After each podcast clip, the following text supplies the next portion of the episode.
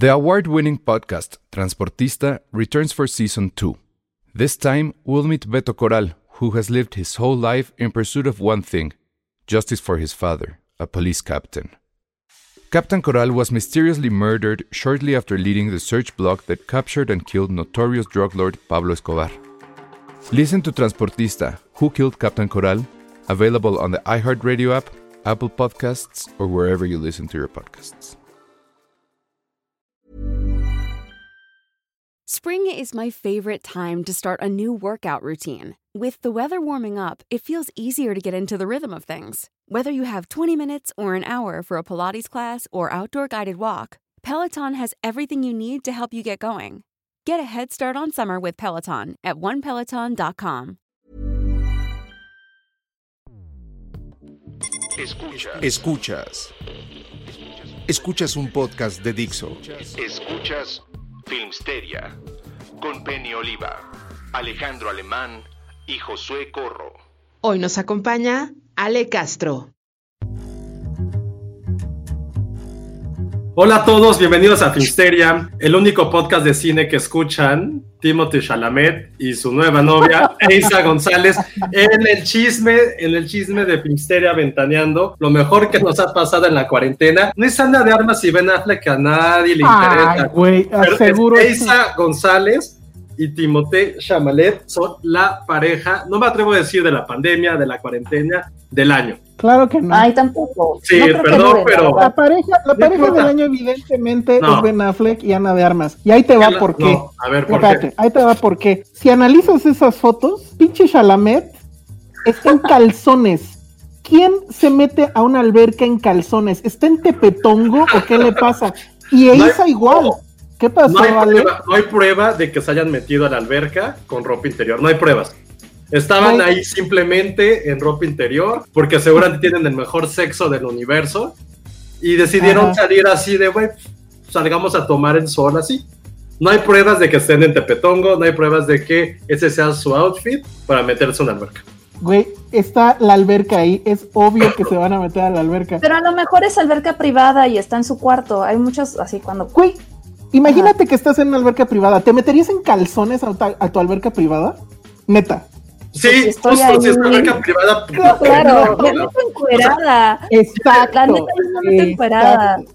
Pero había otra invitada, a lo mejor por eso se metió en calzones. Sí, claro. Güey, Sí, no, ¿no? está súper naco. O sea, sí es como foto de Tepetongo, de Huastepec. O sea, en O cambio, así es su traje de baño. en cambio. Ben Affleck, No, no. Ben Affleck llena de armas. es que, es que no hay comparación. No, no hay comparación. A ver, amigos, Les, voten. reco- les recordamos que estamos en vivo con este podcast que sale los viernes y estamos en vivo miércoles en la noche en nuestro Facebook y en nuestro canal de YouTube. Entonces, eh, vamos a estar leyendo sus comentarios como siempre y nos ponen algo bastante interesante que Ben Affleck no ha podido poner en tendencia nada, sino es que sale triste sonando con una canción del graduado. Pero sí es cierto, ahorita voy a- aquí está. Maldito perro nos dice, ese vato, refiriéndose a Timothy, puso en tendencia Fruit of the Loom. Yo respaldo su preferencia. Entonces, claro, Ben Affleck, ¿cuándo ha sido tendencia por Ana de Armas? Nunca. Nunca, nunca, nunca, nunca. Ben Por Affleck- ella, claro, toda la relación ha sido super tendencia. No, no, no lo hemos visto nunca en Trending Topic y Timothy, con una sola foto, lo hizo. Güey, o sea, cada que salen los dos, en, ¿cómo se llaman estas revistas? Dime una revista de moda, este, en Vogue. People, este. Vogue, People, todo. ¿Qué, ¿Qué zapatos está usando Ana de Armas? ¿Qué vestido se puso? ¿Qué bolsa llevaba? También O lo sea- hizo Timothy, ya, o sea, hay que aceptarlo. O Son- sea, es el chisme del momento y probablemente sí va a ser durante los dos meses o dos semanas que sí es el chisme del momento, pero no es la, la pareja de la pandemia para nada. Para nada. Que la, que la gente vote, hay que poner esa votación en Filmsteria Ventaneando.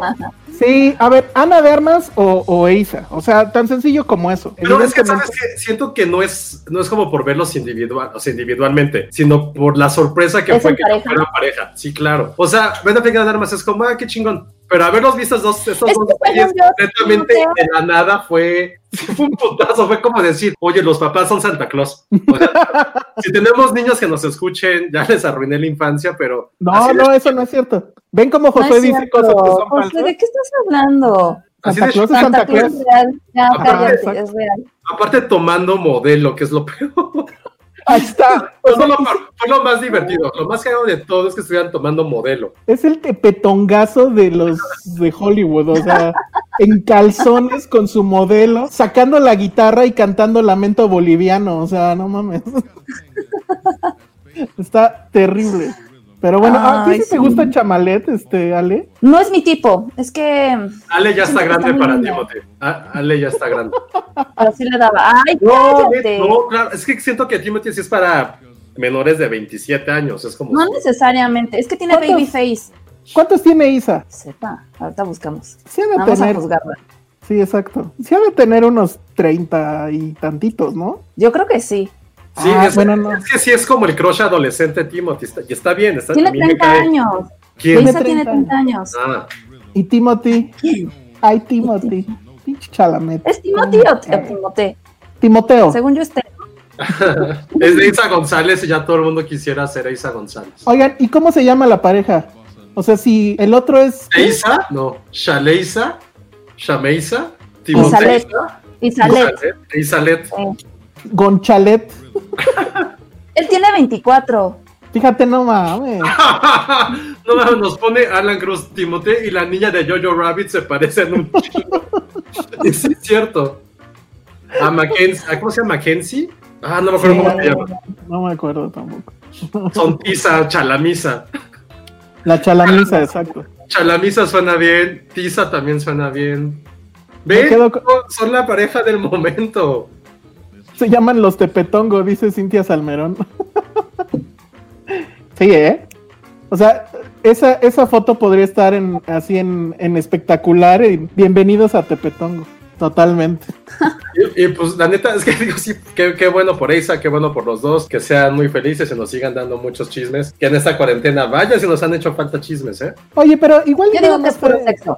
Ajá. Yo digo que es puro sexo. Pues está bien. Yo digo que fue un fin de Sí, semana. claro, ya. está perfecto. Yo no me, yo no digo que esté mal, yo digo que está muy bien, pero Oye, en el Ale. futuro. Te juro que Pero- pareces la de las noticias, ¿eh? Ah, ahora, ahora- con el mapa de atrás. ajá. ¿Qué está pasando en No el es mundo, mi Ale? mapa, no es mi mapa. Yo tendría otro tipo de decoración. Ay, sí. Dinos qué está pasando en el mundo, Ale. Nada, pues Ah, nada. Tragedia. nada, tragedias, Todo caos, mal. destrucción, como este podcast que se va a tratar de puro caos y destrucción. Dice Itzel Palacios, Elsa, ¿no puedes negar que te da gusto? No, bueno, más o menos. O sea, creo que no es muy presumible andar con Eiza, ¿no? No, claro que sí. ¿Por qué No, no? claro que- Ah, esa sí está increíble, o sea, uf. sí está increíble, pero siento que es un producto de la ciencia que un día se va a desparramar así, o sea, se va, se le- el botox se le va a No caer. creo. La, la, eh, lo que le hayan hecho para bajarle la panza va a explotar. Yo digo que está bien amarrado. Está bien amarrado eso. O sea, pero está padre, es como un cyborg, o sea, es como una Es máquina como un cyborg.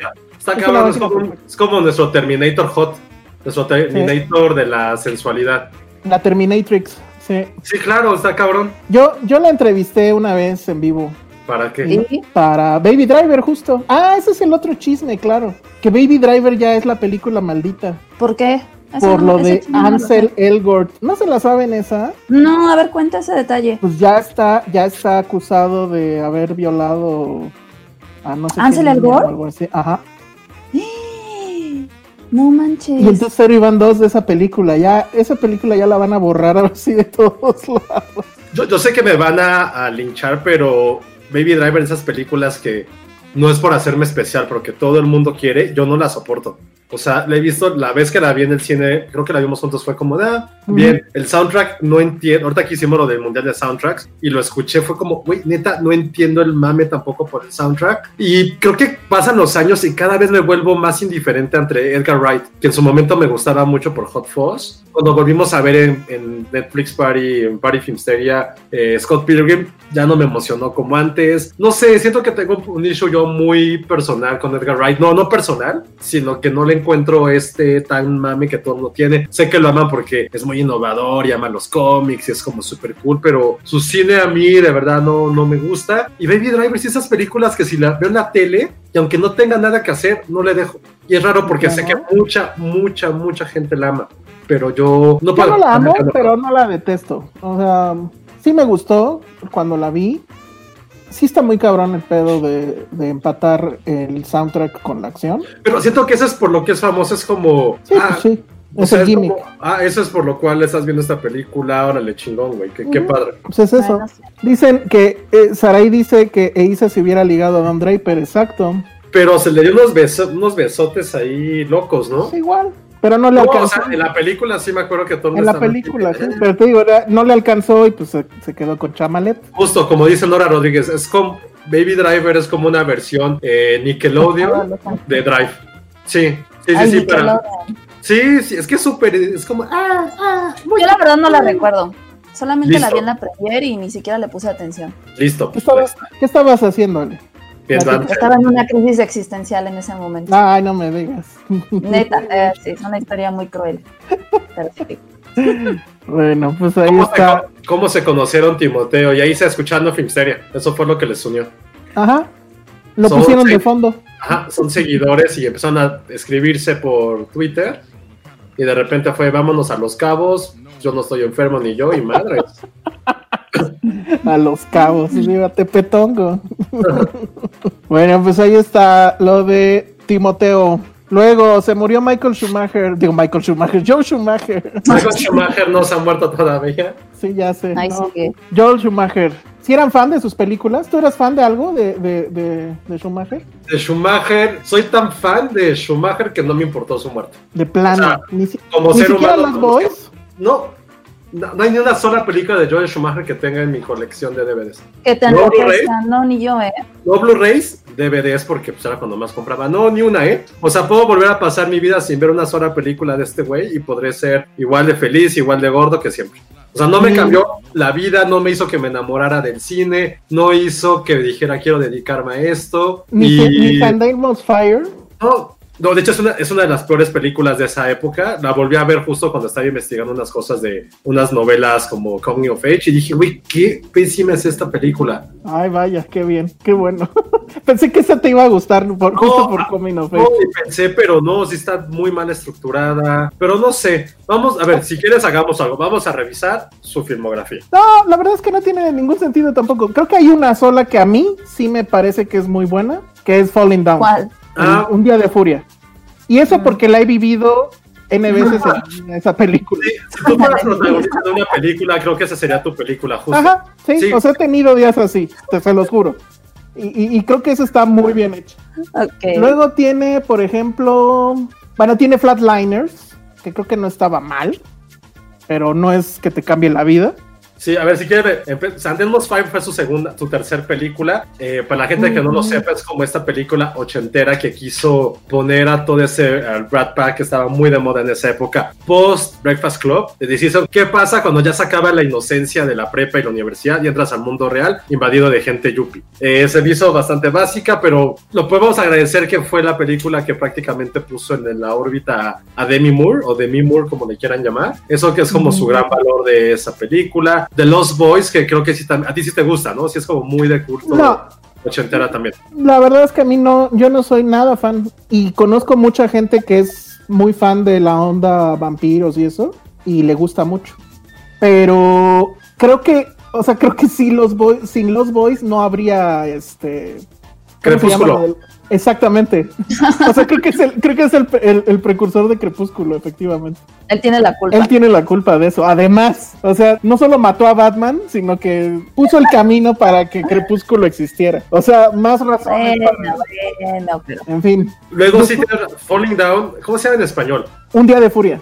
Es como, es como un videojuego, es como este Grand Theft Auto, pero convertido en película, ¿no? O viceversa. Un poquito, sí, sí. Y el otro día estaba viendo cómo pusieron este. Ay, ¿cómo se llama? Mm, ocho y medio. ¿Cuál es Y- ocho? Ah. ¿La de Y el, Fellini? inicio, ajá, y el inicio de Falling Down, y sí, cierto, son iguales. ¿A poco eso no sabía? Porque Órale. empiezan en el Órale. tráfico, ya ves que las dos empiezan Ajá. en el tráfico y luego va subiendo la cámara. O sea, sí se ve que de ahí lo copió, pues. Pero Ah, está padre, eso- eso está bueno. Tampoco sabía eso. está bueno. Luego, eh, hay una película que, que sí me gusta. No, no recordaba que fuera de él, que se llama Tiempo de Matar, A Time to Kill, que sale Samuel L. Jackson, Sandra Bullock, Matthew Sandra Bullock, esa está padre. que es como Pero esa típica película, sí, típica película del sur de Estados Unidos de crimen Mm. afroamericano, así de, de texto del libro, pero esa no me, no me disgusta. 8 Pero hay- milímetros, que la Uf. neta esa sí la fui a ver. Esa, esa, ok, me retracto de lo que digo. Sí puedo ver 8 milímetros en la tele. Sí me gusta, la neta. De plano, pero, pero sacó muy de-.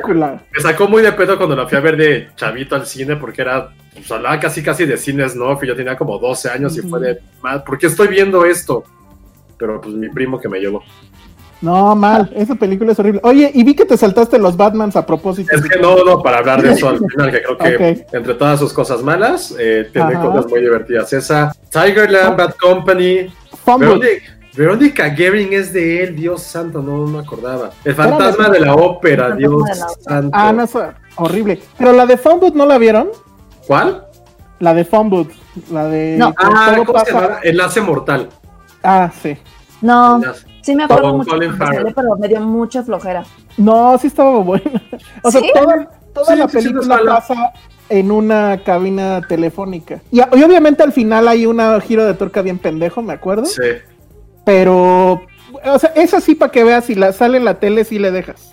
Y fue una pel- bueno, maybe. Y fue una película que también tuvo mucho como ruido antes de que saliera porque no la querían estrenar debido a que había habido un caso similar en Estados Unidos de eso. Entonces solamente fue la polémica. Fue como el gran primer protagónico de Colin Farrell cuando todo el mundo pensábamos que Colin Farrell iba a ser como the next big thing y después pues ya no se hizo tanto. Pero sí, tenía prácticamente más de casi 10 años sin, sin trabajar Schumacher y que creo que todo el mundo conocemos pues fue por Batman. Por las dos Batman neón, las dos Batman satélite, como hoy me gusta decirles, o las Batman de guapa, porque todo es neón, todo es así para Fernalia. Es como, oh, ¿qué está Horrible. pasando aquí? Horrible. Sí, son las peores. Pero o- a, Bueno. o- a ustedes sí les tocó en el cine, ¿no? Sí, yo, yo vi todas las primeras cuatro. Creo que Batman es el único superhéroe que he visto todas sus películas en el cine. No, cine, la de Burton sí No la viste en el cine. Sí, de Burton tengo. Les voy a contar una gran anécdota mía, ¿ok? ¿Están listos? A ver. Corrí el año 1989, yo pues, era- estaba muy morrito todavía, muy chiquito. Qué viejo estás. Sí, tenía como tres años cuando la fui a ver y eh, no me acuerdo a qué cine fui, creo que no me acuerdo a qué cine, uno del centro, creo, al, al Palacio Chino. Vendía, no sé si se acuerdan, seguramente todavía existen, no, no creo, es muy de los 80, como este tipo máscara, había como máscaras de. Batman, porque tenían como una capa, no era máscara, o capa integrada. Total, pues me compraron una porque estaba traumado y la chingada. De repente, ya como a los días, estaba en el cuarto de mis papás, tenían un sofá grande y un espejo, pero yo estaba muy chiquito, insisto. Entonces no me, me quería ver como Batman y este... Pero pues, estaba muy alto. Me subí al sillón, que estaba bastante alto, y me vi, y era, era como, güey, yo soy Batman, soy un niño de cuatro años que se siente Batman, soy Batman. Y de repente me acuerdo mucho de la última escena cuando saca su batigancho y se queda ahí como colgando con Kim Basinger, ¿no? Entonces yo quise imitar esa escena en mi imaginación idiota y e intenté saltar de un sillón, del sillón a la cama de mis papás. Intenté saltar porque según yo iba a poder porque me sentía Batman. Salto, no, la- no logro llegar a la cama, caigo como como que caigo a la mitad, entonces mi estómago se pega con la base de la cama y salgo rebotando, porque era así. Y amanecí en el hospital, porque me, gol- me golpeé la cabeza al caer y, este, y me, se me hizo chiquito el estómago del golpe que me di solo. Y amanecí en el Ah. hospital. Entonces estoy en el hospital como dos o tres días porque me creía el estúpido de Batman. Y desde ahí odias los cómics. Esa es mi gran teoría, que desde ahí odio Ay, sí, gran teoría. Sí, esa es mi gran teoría, pero sí estuvo bien estúpido, o sea, Pues aparte no acuerdo- culpa. Pues ¿Qué sí, culpa pero- tienen los cómics? Pues, ¿Para qué me incitan a querer saltar? Ah, sí. La culpa siempre es de ellos. Los papás no son, no fueron la culpa. Bueno, sí, no por no supervisarme, pero fue mi culpa por querer saltar y no calcular y darme un Lo mejor de toda tu, de tu anécdota es que me recordaste que antes vendían productos afuera del cine de la película de moda. Ajá, Pero ya no lo hacen. No. Así, por ejemplo, cuando salió la de Power Rangers, puta, yo era así súper fan y mi papá me compró la máscara y el traje, chafísimas aparte, pero yo me sentía así. Yo era Kimberly, entonces me sentía. Es Wow. que todo- todos, eran, todos eran productos pirata, ¿no? Y ahorita pues ya Sí, no. me acuerdo cuando fuimos a ver Gasper, me compraron un, un fantasmita, o sea, Sí, era, también. era Gasper, y brillaba en la oscuridad. Me encantaba. Sí, había toda clase algo de la película que había. Pero me da gusto que no soy el único que ha tenido esas tonterías. Ismael Morelos, Ismael Morelos nos dice, yo quise trepar la azotea por una cuerda que amarrar los tendederos y los tiré. Güey, qué bueno que los tiraste, no, no mames. Si no, no estarías contándolo ahorita. Y justo como dice Ericito, ¿sí? que ya no pasa porque algunos cines salen dentro de un centro comercial, efectivamente. Claro. claro. Esa es la gran razón. Sí, ya, en la Ciudad de México ya hay muy pocos cines que no estén dentro de un centro comercial. No, pues creo que ninguno. Diana, Diana seguramente sí venden mercancías saliendo, Diana. segurísimo, segurísimo. No, no, No. no, pues ya hemos ido. Yo voy Cine- seguido, ¿no? Cinemex Real está ahí. Ah, bueno, también es un centro comercial. También el de. Ay, ¿cómo se llama? El Cinemec que está en Churubusco, pues está solo. Sí, Bueno. pero esas No, cosas funcionaban justo porque había mucha gente comprando. Pero pues, si ahorita nada más es Sí. para un cine, pues no, no, no tiene caso. No, y aparte yo creo que la gente ya también es más exquisita, ¿no? O sea, es como de ya la cosa de colección y los funcos y tiene que ser así. Pues Ah, de pues niño que- agarrabas cualquier. Ajá, pues qué mamón. O sea, yo me acuerdo que salía de la primaria y le compraba a la señora que vendía chicharrones, literal, los muñequitos de plástico de Pokémon, porque yo coleccionaba Pokémones. Pero eran piratas.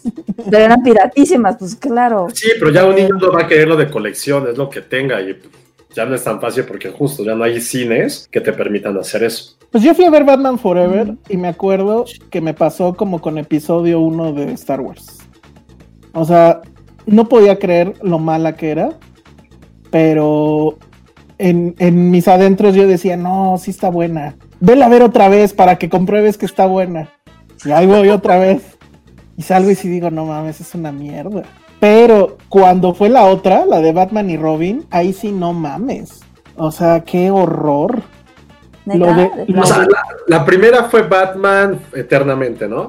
Ajá, con Val Kilmer, Tommy Lee Jones y Jim Carrey. Ok, que ahí tú eras de niño porque era Jim O sea, yo me acuerdo que yo la quise ver mucho porque era Jim Carrey. Ajá. Y ya yo salió de decía- la máscara, Ace Ventura, pues ya lo Exacto. ubicaba. y yo ya ubicaba a Tommy Lee Jones y decía, no mames, ese güey va a estar cabrón como Two-Face y, y pues pura mamada. O sea, Val Kilmer, ya, a mí no me lo compro, o sea, nunca me lo compré como Batman. Eh, No, es Nicole peor Kidman- de los Batman, ¿no? Ni- yo digo que sí. Nicole Kidman sí se veía guapa. Y Chris O'Donnell, pues a ti te levantaba el ánimo. Ale? No, pero no sale en esa, sale hasta la siguiente, ¿no? No, sí sale en esta. Sí. No, no, no, sale hasta. Batman y Robin. No, sale en esta. O sea, se vuelve justamente Robin en esta. Ah, ok, ok. Ah, Y luego ya en la otra ya están juntos. En la de y Batman y Robin. Sí. Ajá. Y la otra sí. o Chris sea, O'Donnell sí estaba guapo. ¿Cuál? Chris O'Donnell, el que hace a Robin. Ah, pues es lo que te estaba preguntando. Ah, sí, sí hacía guapo. Sí, sí, sí. ¿Eh? Ok. Y luego es la otra película que, ¿cómo se llamaba? Este, Batman, y Batman y Robin. Robin. Que no mames, Schwarzenegger como Mr. Freeze. O sea, ahorita ya lo ves cagado, ¿no? O sea, toda la película haciendo chistes de hielo y, y eso. Esa Ajá. sí la vimos por, por Schwarzenegger porque a mi mamá le gustaba. Decía que era Salía ver. Thurman como Venenosa. George Clooney. George Clooney. Y salía Bane, ¿Qué? eran tres, eran tres antagonistas. Ah, Pero porque ese- Clooney era... Sí, es cierto.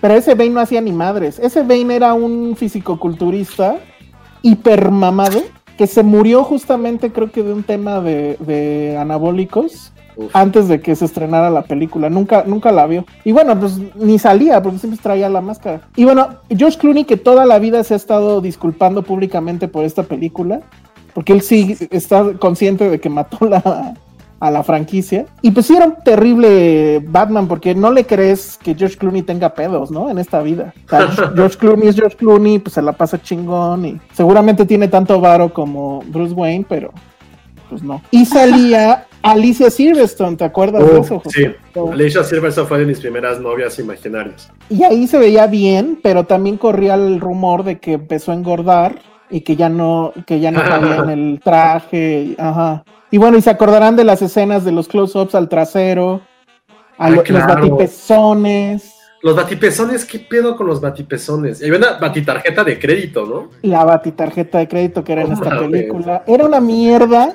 pero pues bueno, o sea, quedará en la historia que este hombre agarró la estética gay, este, como de Ajá. drag, ¿no? Sí, Y sí. lo usó para vender juguetes. Que la verdad, pues ya visto a la distancia, pues es de Oye, esa es género, una ¿no? pregunta, ahorita que va a ser lo del Pride.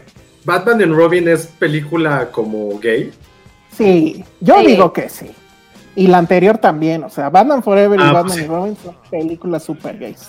Sí, O son, sea- son muy homoeróticas, porque están los dos. Yo no, no sé. Pues, güey, ese pedo de las Ah, que nalgas. sí, que sí, que sí es. Sí, o sea, luego además, eh, o sea, sí era, había ahí una ambigüedad sexual bien loca porque, por ejemplo, Dos Caras tenía a dos mujeres con él. Era Drew Barrymore, una. Una era Drew Barrymore y la Antes de otra que fuera era- otra vez famosa, venía de toda su Ajá. parte de rehabilitación, claro. Sí, sí. ¿Y quién era la? Bueno, la otra no importa, pero. La otra o sea, no me acuerdo, creo que era una modelo, pero X, o sea. Era Drew Barrymore, sí es cierto, la que era como era blanca. Ujú, angelical. Era no spicy, spicy and sweet, algo así. Pero, o sea, creo que ese es el tema. Y lo último que hizo, según estoy viendo, se aventó dos episodios de House of Cards. cuando todavía estaba este eh, Kevin Spacey. Todo nos regresa a Kevin Spacey, ¿vieron? Baby Driver, House of Cards. Bat- los. Batman de, los Batman de satélite, claro, porque aparte sus coches eran tuneados, acuérdense. Abajo del Batimóvil tenía como cosas neones. Ajá, y todo claro. tenía que ver con, con- todo tenía que ver Todo con era Todo neón, todo era Dice, neón. dice. Nara Rodríguez, en Drag Race recientemente una concursante hizo un vestuario inspirado en el señor frío de Schwarzenegger, claro. Sí, está totalmente en ese pedo. Ahora, el tipo yo no sé si estaba, o sea, no sé si estaba enclosetado o pues todo el mundo lo sabía y simplemente no lo comentaba. O qué rollo, porque no, no, la verdad es que nunca supe que se dijera nada al respecto, pero pues evidentemente el tipo pues era, era homosexual, no que tenga nada de malo, pero sí se notaba mucho en la estética, o sea, desde Los Boys hasta incluso en 8 milímetros, un amigo me estaba recordando que hay un, hay un momento, creo que hacia el final, donde eh, dice, ah, huevo, voy a ir por los malos, ¿no? Este, se arma de pistolas y demás, y se pone un tank, un tank top, Nicolas Cage. Nicolas Cage. Ajá, entonces, güey, eso qué pedo. Entonces siempre estuvo como que muy presente esa estética. Pero bueno, sí es el. Yo recuerdo que esas veces cuando vi esas películas lo odié, lo odié, lo odié muchísimo. Porque dije, ¿por qué no siguieran haciendo películas con Tim Burton? No entiendo. Y pues sí, la última terminó por matar el asunto. Y hasta que no llegó Nolan. Pero creo que eso fue lo bueno, ¿no? Que a lo mejor sin Schumacher no tendríamos a las, los Batman de Nolan. Puede ser, puede, Puede ser. ser, eso sí. Y eso será su, su gran aportación al cine. Qué triste, ¿no? Pero bueno, pues ahí está el tema. Oye, quiero leer nada más una cosa que no entendí, que nos comenta Monse López Lugo Tobar. Dice, tengo un reclamo de que los etiqueté en el Instagram, bueno, en el IG de TikTok de Francesca Scorsese con su papá. Y además de que ustedes no me pelaron, tampoco pelaron que ella nos dio like al comment. O sea, yo no vi que Francesca Yo tampoco vi eso. like. Pero eso No fue en Facebook. siquiera ¿o sabía que tenían Instagram. que nosotros no, teníamos no, Instagram. ellos, los, los Scorsese, pues. Eh, sí, claro. Sí, la hija se la ha vivido subiendo cosas. No, y él también tiene el propio. Y ahora que fue Día del Padre, subió unos TikToks con, con, con su papá, con Scorsese, haciendo la voz de Heisenberg de Breaking Bad. Estuvo muy cagado. Sí, porque Ay, ya ves no, que ahora la no, moda no. es que si tu papá es director, lo, lo obligues a hacer un TikTok, como pasó con Cuarón. Entonces estuvo. Pues ya con bueno. varios, ¿no? Sí, ya son varios. Bueno, pues no nos, la verdad no me di cuenta de eso. Perdón, ¿quién nos dijo? Monse. Voy a checar, voy a checar eso. Bueno, pues vámonos a lo que vimos en la semana, ¿no? Sí, Ok. ¿Y con quién qui- empezamos con la que dejamos pendiente o sí, de la semana pasada no pudimos platicarla porque fue el gran primer especial de reality shows. Ya vendrá el segundo, nada más denos chance. Y bueno, de la película que teníamos pendiente platicar es The Five Bloods de Spike Lee para Netflix. Y que para que la quieran ver, tenemos que resumirla en 140 caracteres. Es como Black Panther meets Los peces del infierno de los Simpsons y este el tesoro de Sierra Madre? y el tesoro de Sierra Madre. De hecho, es como totalmente el tesoro de la Sierra Madre de John ujú. ¿De qué va? Es un grupo de veteranos que peleó en Vietnam, todos ellos obviamente eh, afroamericanos, que decide regresar a, a Vietnam o a esta ciudad que ahora se llama Ho Chi Minh City y traen dos pretextos. Digamos que, el- o más bien el pretexto es que quieren recuperar el cuerpo de su compañero, que justamente es Black Panther que- y que murió en- en- en combate. Pero la, la- en realidad a lo que van es a recuperar un, pues es prácticamente un baúl lleno de lingotes de oro, que es como de Scooby-Doo eso, ¿no? Los lingotes de oro, que lo dejaron enterrado. Y, bueno, la pregunta obvia es, ¿por qué no fueron antes, no? Porque ahorita ya son unos viejitos. Pero bueno, resulta que supuestamente hubo una luz que movió todo lo que había. Ah, que, que bañaron en napalm esa, esa región entonces ya como que ya no sabían dónde quedó exactamente, pero que recientemente había habido una luz de tierra y entonces se, se, se vio que estaba ahí el avión que estaba cerca de donde habían escondido eso. Y pues de eso va, ¿no? Eh, o sea, en términos generales eso es a lo que va. Pero lo que hace eh, Spike Lee, pues es darnos como lecciones de historia, ¿no? Sí, es Spike Lee que creo que tuvo muy buen timing salir de esta película porque se habla mucho acerca de todos los conflictos bélicos de Estados Unidos en los cuales han intervenido la comunidad afroamericana y que es algo, pues sí es sabido, ¿no? Que siempre ha sido como la primera línea de defensa, que son prácticamente como la carne de cañón. Y lo que retrata esta película, más allá de que sea esta búsqueda de un tesoro que sí tiene mucho que ver y que incluso, incluso me va a poner un poco mamón, como si, si mi mejor amigo fuera un tipo francés. Y neta tiene muchos, muchos, eh, muchas referencias a realismo mágico en la película realismo mágico latinoamericano. Uno, porque se centra directamente en toda la parte selvática, que es algo que caracteriza, una característica de este. Sí, ya, déjenme. Estoy enfermo. es que estoy enfermo. Eh, a este tipo de corriente eh, literaria. Coronavirus. El coronavirus. Eh, también tiene mucho que ver con esta parte de regresiones, de flashbacks, de tener alucinaciones. Evidentemente es realismo mágico por eso. Y la película va mucho sobre eso. Tiene algunas escenas de flashbacks que están interesantes porque incluso los muestran como si fueran filmadas en 16 milímetros. Ajá, Eh, eso está muy padre, la transición entre el, o sea, lo que pasa en la actualidad es widescreen y, así de inmediato cuando están hablando de algo del pasado o, o hace la transición, pum, ves cómo la, la pantalla se reduce. Eso me gustó mucho porque yo odio cuando las películas tienen que poner letreros, sí. así, y, él, y él lo resuelve de una, de una manera que a mí me parece muy bonito. Y bueno, entonces son este grupo de amigos que tienen que, justo, de lo primero que pensé es, ¿por qué diablos tienen como 80 años y quieren estar en la selva? Pero ya una explicación. Y ya a mí lo que no me empezó a gustar fue cuando intervienen otros personajes prácticamente de una forma muy gratuita y forzada. Como es el hijo de uno de ellos que está muy distanciado, unos chicos franceses que se que tienen que desactivar bombas, uno de eso eso es como se organizó, ONG trata sobre eso, y de repente empieza a ver la parte de corrupción, que si hay otros que también quieren el tesoro, y al final todo es un revoltijo en el cual Spike Lee, siendo Spike Lee, insisto, con un gran timing, y la película también fue lo, eso es lo que más me gustó de la película, eso donde retratan esta parte de injusticia que ha tenido esta comunidad, y como en algún momento dicen, güey, nos están matando aquí en Estados Unidos, ¿por qué vamos a ir a defender un país que no nos quiere? Entonces, ese es como la gran, el gran principio de esta película, pero a un nivel narrativo creo que prolonga demasiado, dura casi dos horas y media la película, cuando bien pudo haber sido una gran anécdota, un, casi casi un cortometraje, y eso fue a mí lo que un poco me desesperó de esta cinta, está muy bien actuada, de Roy Lindo, que a lo mejor lo ubican por, uf, ¿por cuál la pueden ubicar? Por Romeo debe morir, no sé si se acuerdan de esta película de Ah, yo sí. bueno, es el papá. Hace una actuación, se echa un par de monólogos, uno en el cual ya está alucinando y empieza a reclamarle a Dios todo lo que ha hecho mal en su vida y la guerra. Sí se echa unos monólogos bastante, bastante interesantes. Una gran actuación que hace. Muy intensos. Y al final la película deja como esta parte casi de moraleja, de decir, güey, el pasado está enterrado y para qué lo mueves. Es debes de aprender lo que ocurrió, pero no revivir, revivir ese fuego. Y creo que en esa parte está muy interesante cómo es esta casi como juxtaposición con lo que está ocurriendo de los Black Lives Matter. Y esta película, insisto, pone en perspectiva toda la parte bélica de Estados Unidos que es una cultura sumamente aguerrida en esta parte y muy patriota a veces demasiado. Y la influencia que ha tenido no solamente la comunidad negra también los también las minorías que son enviados a guerra. Y como en su momento algo que no sé si recuerden en este Gangs of New York que está la parte de la época civil, que se bajaban de barco los inmigrantes y les decían, güey, te hacemos ciudadanos y te vas a luchar por nosotros. Entonces ahí también no solamente es pensar en esta parte de, de comunidades afroamericanas, también de minorías, que se ha visto mucho a lo largo de todas las guerras, pero muy, muy insistentemente en Estados Unidos. Tú, Ale, ¿cómo la Sí la viste, ¿no? Yo no la terminé de ver. De O plano. sea, no, de plano, no, no, ya me quedé dormida, la verdad es que era muy larga, me quedé dormida.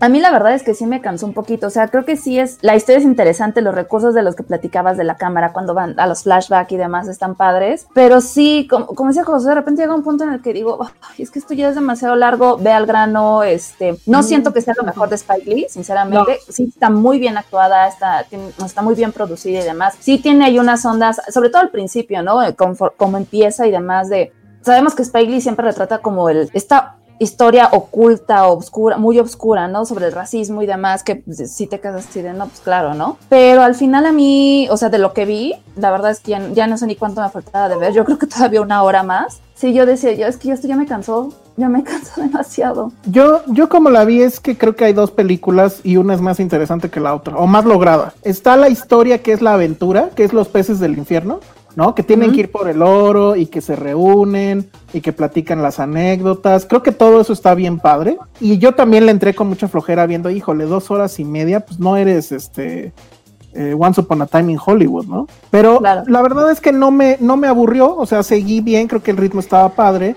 Me gustó, por ejemplo, esta escena que está increíble de este lugar que es como un bar, que es el Apocalypse Now, que incluso tiene la misma tipografía que la película. Y la música también.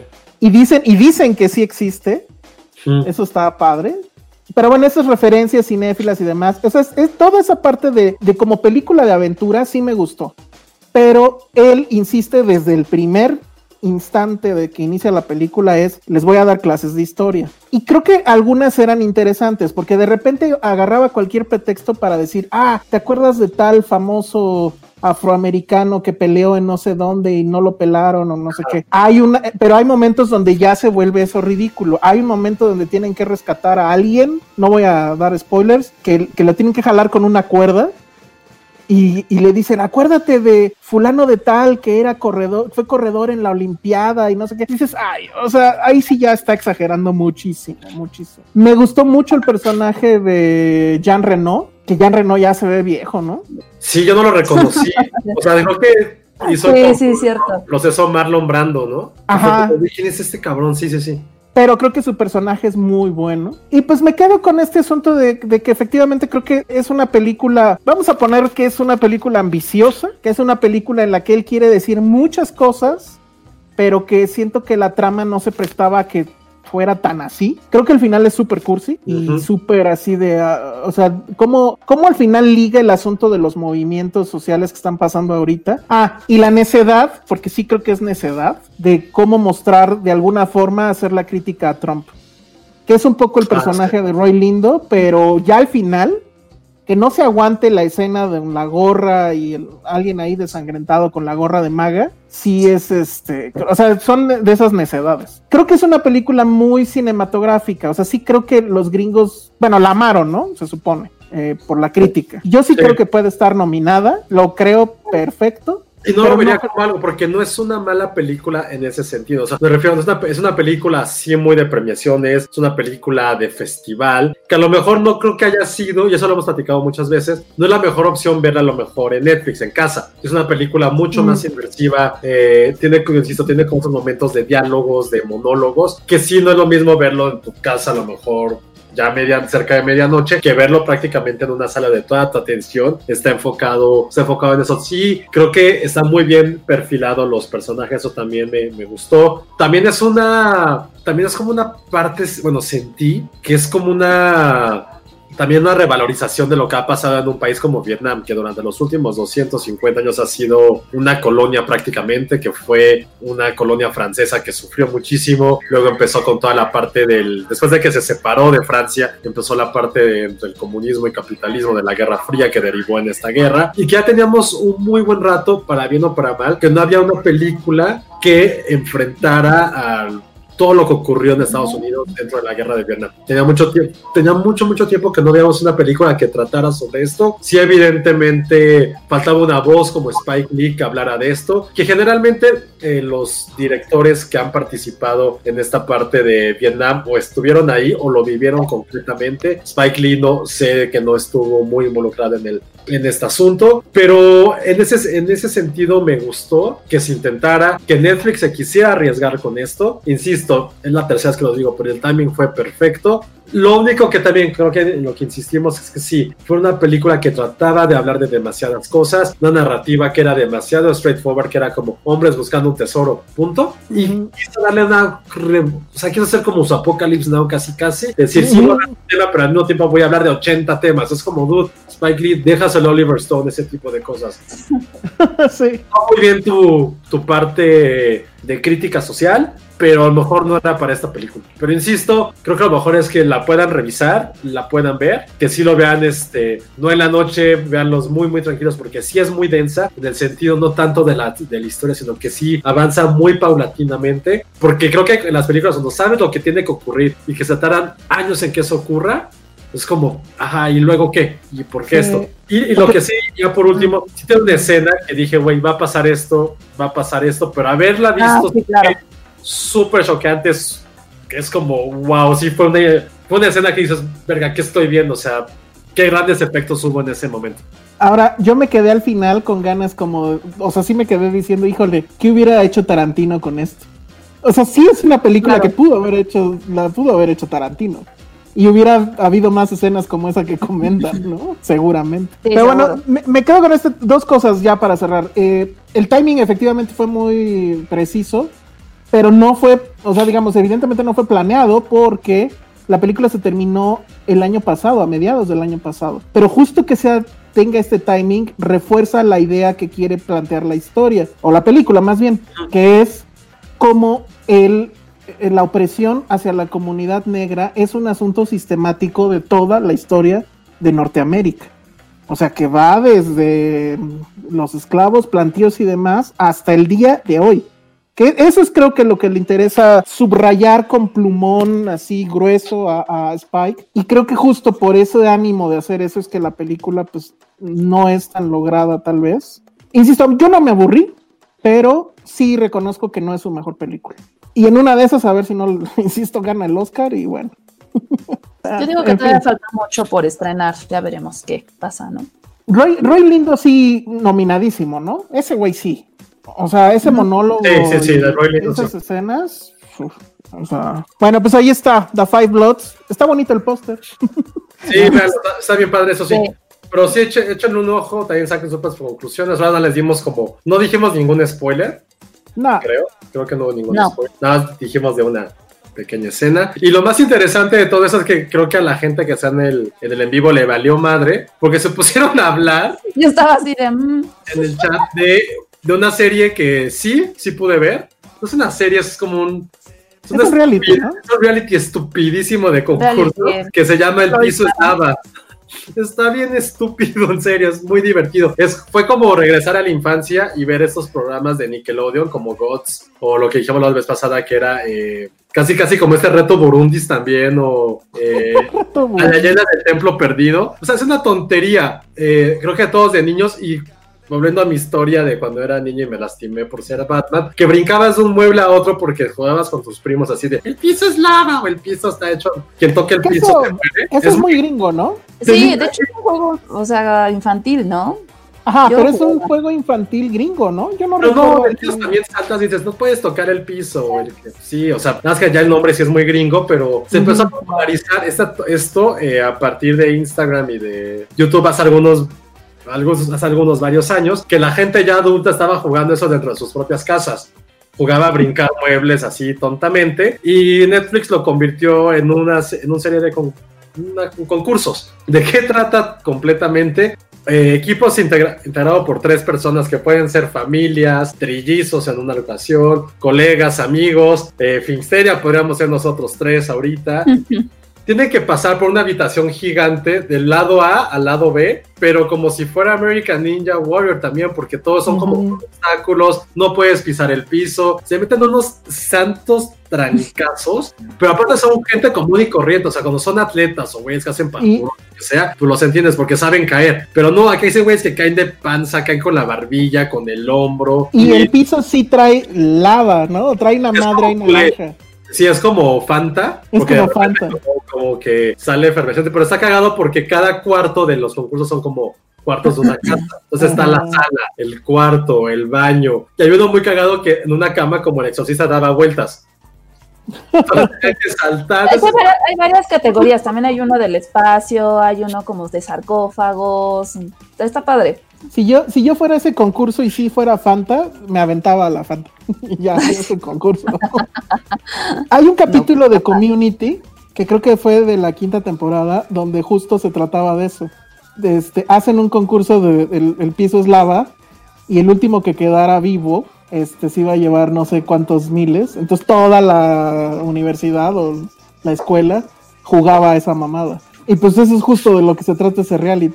Pero bueno, está en Netflix, ¿no? Yo no, yo lo vi Está muy, porque... está muy tonto, pero sí te quedas porque es como. Porque aparte yo, yo no entiendo cómo pueden este, jugar eso sin insultarse. Esa es la parte que digo, güey, ¿por qué no le grita? ¿Por qué no le dice algo? Así como, güey, estás bien, o sea, güey, cuidado, pendejo. O sea, sabes que como muy natural los, las reacciones. Y ellos son como muy de, por ahí, ay, se cayó, no. y lo que está cagado es que, por lo menos, alguien corríjame, cuando se caen nunca salen. O sea, como, bien y dije, güey, ¿por qué si se cayó no salen, lo rescatan, se van por abajo, hay como una resbaladilla? ¿Qué pedo? ¿Se mueren? se mueren. ahí, o No qué? enfocan porque la idea es de que es lava, entonces te derretiste, ya. Pero ¿qué hace con los, con los participantes? Seguramente ¿Hay un busto que los jala o les ponen ahí como... No creo que se lo compliquen tanto, los han de sacar y ya. Mueren de no ves. diabetes. Mueren de diabetes porque sí es Fanta. Y pues ya. Oye, ¿viste lo que nos puso Alejandro Saucedo? En la cerrada donde vivía de pequeño, la banqueta era gris y amarilla y jugábamos a que lo amarillo era lava y recorríamos toda la cerrada por horas. Casi lloro escribiéndolo. Qué padre. Es, es un juego muy tonto, muy infantil, que ahora ya es como de adultos. Yo, yo, no, yo no podría jugarlo, o sea, me pondría muy mal poner los pies sobre los muebles. Pero sí, está, está cagado. Sí, es- sí es un programa que ves por... Que no hay nada, porque estamos en cuarentena, pero sí, está, está divertido. Yo, o sea, yo por browsear, bro- o sea, browseando Netflix, te sale y le dejé al trailer y dije qué pendejada. Pero hay mucha proda- producción en esa pendejada, o sea. Sí, es que es como esos programas, insisto, noventeros de Nickelodeon, que era como, güey, ¿cómo pueden que...? O sea, ¿sabes de qué sería fan? ¿Sabes cuál sería mi mayor sueño en este momento? A ver. Ahorita no es... Creo que mi mayor sueño de la vida es que hicieran como un remake, un reboot del juego de la Oca. Ah, sé que ya claro. sea- hay cosas Ah, muy políticamente incorrectos, pero, güey, es que de repente un día lo puse a ver en YouTube y dije, güey, ¿cómo era el tamaño de ese set? ¿Cómo se permitían tantas estupideces? Y la producción que había detrás está Ujú. cabrona. Incluso en, que, en un capítulo, un episodio mejor dicho, eh, el ganador lo mandaron a los Óscares.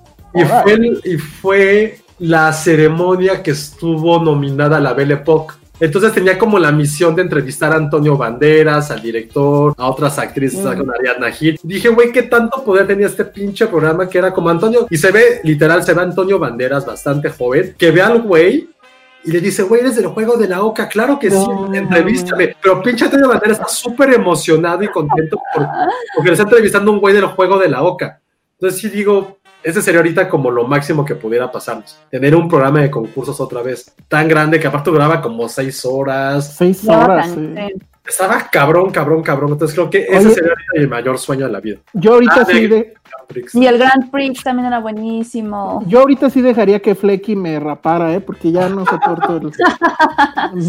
y sí me da miedo ir al peluquero, entonces. De Grand Prix ya, Pero- no me, ya no me acuerdo tanto, pero sí sabía que era el de las vacas, ¿no? El de las vaquillas. Ese no lo vi. Ajá, de Grand Prix. Me encantaba. Los perseguía eh, las, vac- las vacas. No sé si se acuerdan también ustedes, ven cómo siempre regresamos a los realities, que había este pro- un programa japonés que era como de un Tetris. Entonces venía Sí. así como una pared, los güeyes tenían que ponerse como en diferentes... tenían que ponerse y se caían horribles. es- era súper divertido, súper, súper, súper divertido. Y si mal no recuerdo o estoy mal, TV Azteca, porque pues, TV Azteca, hizo, intentó hacer como su propia versión mexicana, ¿no? Que estaba bien, bien chafa. No me acuerdo. Esa sí no la vi. ¿Alguien, alguien se acuerda así? Y aparte, apenas, creo que esta semana Televisa sacó un programa que era como también de este tipo de habilidades, que es como cobras contra leones o una madre así, que supongo que nadie de nosotros vio. Pero ya no. también, creo que están regresando los programas de habilidades o de humillaciones físicas. No pueden regresar ya a esos programas, porque a ver, esa es otra cosa. No puede haber realities con la pandemia, ¿o sí? Ah, sí, podría haber reality si fueran como en casa, como retos de casa. No sé. Ajá, pero pues no como lo de la lava y todas estas mamadas, o sea. Pues no- mira, les va a Pues decir. grabados, según yo. Quién sabe, les voy a compartir algo que estuvo padre, pero al mismo tiempo raro. Hace como dos semanas me llamaron para ser juez de un concurso de coctelería. Pero todo fue en Zoom, entonces realmente no probé ningún cóctel. Sino más bien lo que me tocó calificar era como la historia detrás del cóctel, los ingredientes, la presentación, cómo estaba haciendo todo el mixólogo. Y de repente pensé, güey, ¿cómo podemos hacer como un concurso de realities de eso? Pues no sé. pero sí está loco que no probaste ningún cóctel. Ya sé. Eso como que no tiene mucho sentido. No sé, no, no, no, no, no, no se me ocurre cómo, ¿eh? O sea, en esta Reality- situación, Un reality de la pandemia, pero ¿qué? ¿Quién puede Pero estar no más un tiempo aislado? no, no es un poco lo que intentaron el, los dos estos tontos del YouTube, que ya hicieron su documental. El, ¿Cuál? ¿qué? ¿Cómo Ah, se el, llama? el El- este, Zurita, Luisit. Ajá, Sí. Juanpa y el otro idiota. Juanpa y Luis. Es Pues un poco eso, ¿no? varias cosas, o sea, ¿qué será? De, de hacer No qué hacer. Yo que hago que hacer todos los sábados. Ah, sí. Puede ser Un reality de lavar platos. Ahí sí Ay, calificas que tanto así de ahí quedó un pedazo de brócoli. O de cocina, o de Ajá. tragos, como dice Josué. Pero de la. Usaste tanto cagado. salvo. Bueno, pues ya eso fue un plus de, de realities con el piso eslava. Oye, nada más duda, los de eh, eh, los de los juegos de la que están completos en YouTube. Yo vi algunos, pero Mm, es que, güey, neta duran 30, tiran como cuatro horas. Nada más vi las primeras dos rondas y fue como, verga, güey. Juegan con fuego, se meten, se metían así en la alberca, jugaban con fuego. Había una de un león. Un juego con un león que dices, güey, verga, ¿cómo puede? Se ve que eran los 90 y se podía hacer eso. Está loquísimo. No, yo sí los veo, o sea, sí la dejaría de fondo en lo que hago, Oh, bueno. en lo que lavo platos, por ejemplo, ¿no? Pero en fin. ¿Ves? Bueno, la otra película que vimos esta semana, no sé si decirle 7500 o 7500 o 7500. Pero cero. 7500. 7500. Bueno, pero es. La verdad, a mí me gustó, pero me llama mucho la atención. O sea, no, no considero que sea una mala película. Ergo, no entiendo por qué Amazon Prime México no la promocionó. Y lo mismo pasó con The Bust of Night. Según yo, yo no vi ni un solo anuncio, ni un solo tweet, nada. Y bueno, pues yo me enteré porque me meto mucho a IMDB diario y ahí sí estaba dentro de las más populares de esta semana. Y sí la viste tú también, ¿no, Ale? Sí, sí me gustó. A ver de qué va. La verdad es que sí, pues va de, es, es un avión comercial que va, está, va a salir de Alemania, creo que están en Alemania y van a un vuelo a París, ¿no?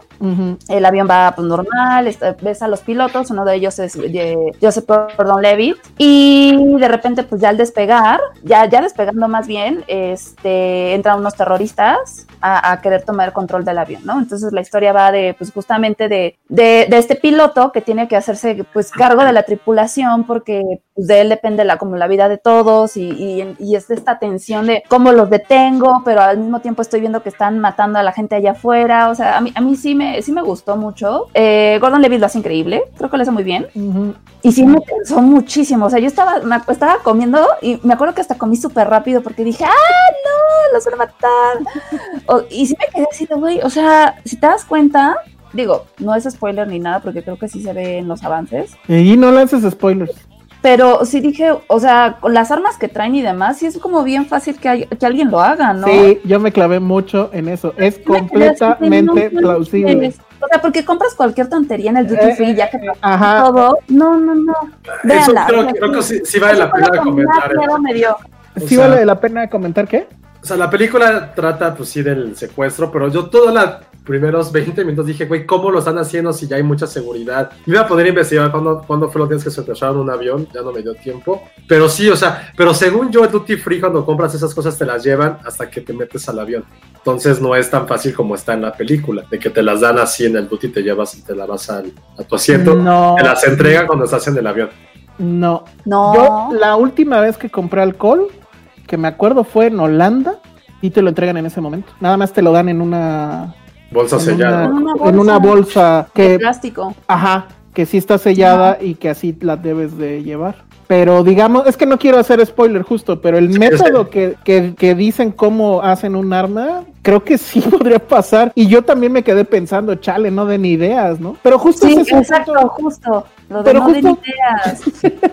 pero, pero justo el, el- el tema con la película es ese, es una película, usualmente cuando hay cintas de que van a secuestrar el avión y los terroristas y todo esto, siempre es o el drama del- del- de, la gente, del- de los pasajeros, o el héroe que va a salvar todo el pedo, ¿no? Y esta en lo que se enfoca es únicamente en qué pasa con los pilotos. La cámara nunca sale de la cabina, que eso está muy chingón. Toda la película sucede con la cámara en la cabina. Una cámara que además te crea esta sensación de estar atrapado junto con los pilotos y que no puedes incluso voltear a todos lados, sino que tiene un campo de visión limitado. Y para hacer la cosa más tensa, los pilotos saben lo que está pasando porque ellos tienen una cámara que apunta hacia el pasillo del avión, pero es lo único que ven. Entonces, y además, todo lo que dicen, pues yo creo, o, o por lo menos así la película me lo hizo creer, es realmente todo el procedimiento de cómo se despega y cómo se vuela un avión. O sea, todas las claves, el, el rollo este de que tienen que firmar, no sé cómo se llamará eso, pero que tienen que firmar que van tantos pasajeros. Esto de que les dicen que yo no sabía, que les dicen cuánto está pesando el avión qué tanto traen de combustible y por lo tanto del peso. Todas esas cosas están, o sea, yo supongo que Joseph Gordon Levitt se aventó un curso de cómo volar un avión, nada más para tener los términos ahí bien, porque lo hace bastante bien, es muy, muy, muy, muy creíble. Y pues sí, o sea, es, es este tema como de un asunto hiperrealista que sí te pone muy tenso. Mi única crítica creo que es que al final sí se le desborda a este cuate, es la ópera prima. Ay, ahorita les digo cómo se llama el director, es un director alemán, que además también creo que esa es una, una cuestión interesante porque aplican esta fórmula que creo que es muy ganadora cuando tienes una ópera prima y además eres un director alemán que nadie conoce, es agárrate una estrella.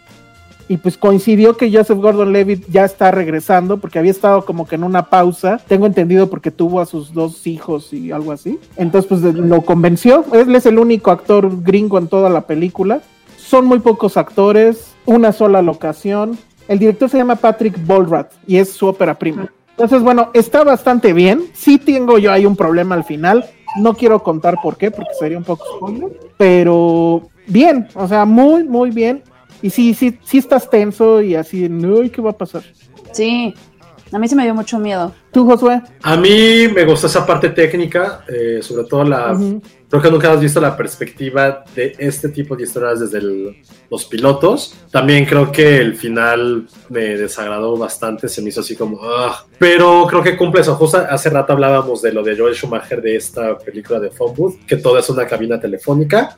Aquí al contrario, aquí es todo es una cabina de pilotos. Y creo que eso fue lo más rescatado de la película. Creo que me dio gusto volver a ver a Joseph Gordon-Levitt en un muy buen papel. Pero en general la película, insisto, 7500, 7500, que está en Amazon, si es de esas como...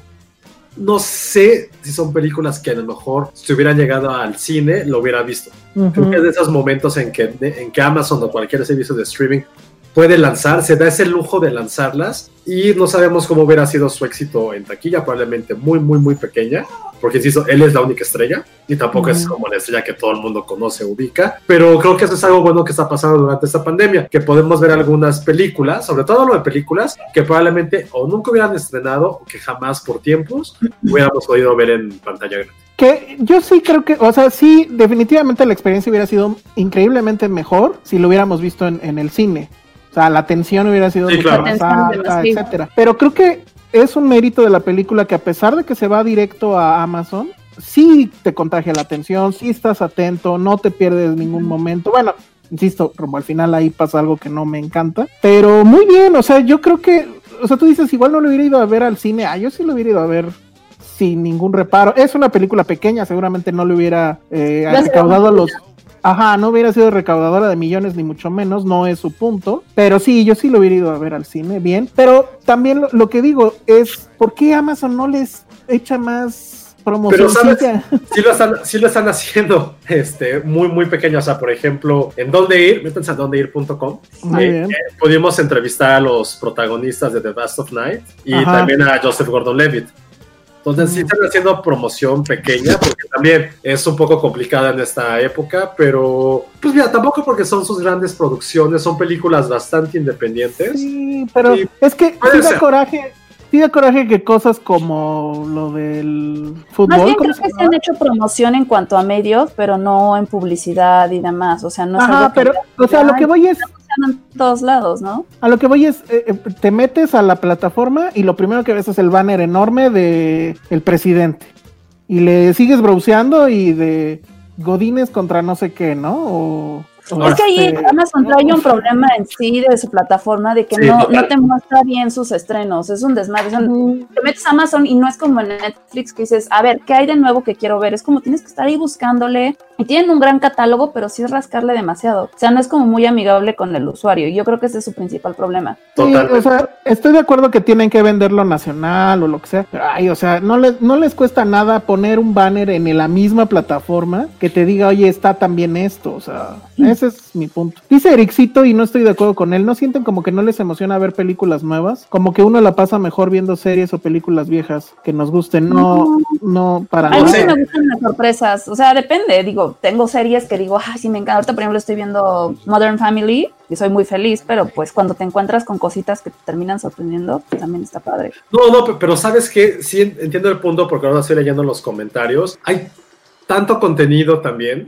Ya nosotros porque también es como parte de nuestra chamba y de lo que hacemos en Filmsteria, pero a lo mejor si no tuviéramos esto nosotros, no, no sé si también invertiríamos tanto tiempo en saber, en encontrar esas sorpresas quizá. O sea, sí entiendo que igual ese comentario que nos hacen, he estado tan estresado que he preferido ver cosas que sé de antemano que ya voy a disfrutar. Y tienen, y es súper, Sí. súper válido y se me hace muy coherente en una época como esta y en general en cualquier momento. O sea, por ejemplo, si hemos visto cosas que decimos, güey, ¿por qué estamos perdiendo nuestro tiempo en esto? O sea, hay varias cosas, por ejemplo, hay otro reality que era como de gente que va a... que el reality no me acuerdo ni cómo se llama, creo que se llama Listo para Habitar, no, no, no me acuerdo, lo voy a, aquí lo tengo en mi, en mi celular, ahorita les digo, que son gente que quiere rentar su propiedad por Airbnb y llega gente y se los remodela. Se me hizo una historia increíble. La empecé a ver y dije, güey, está de huevísima, ¿qué pedo con esto? Y de repente estaba browseando y otro que era como casas en trailers, casas miniaturas que van y se las arreglan y está mil veces más divertida. Y dije, ok, acabo de invertir cuatro horas de mi vida viendo estos programas. Cosas que a lo mejor esas cuatro horas las pude haber invertido viendo, justo como dice Ade, Modern Family, que es mil veces más divertida. Pero creo que en esta época a lo mejor sí es bien válido decir, güey, pues no me digan qué quiero ver, o díganme, más bien, nuestra chamba es decirles qué pueden ver y que se la pasen bien, pero si no tuvieran el tiempo es como, güey, solamente sea aquello que me da como cierta seguridad emocional y diversión garantizada, de andar invirtiendo en ver, como en mi caso ya no quise ver el presidente, porque dije, güey, ya, neta, qué hueva me va a dar la escuela, o diferente, o ese tipo de cosas. Sí, o sea, de nuestra parte es nuestra chamba, ¿no? Y pues ahí sí asumido completamente, pero eh, y también puedo entender que, que la gente ahorita quiera un comfort food.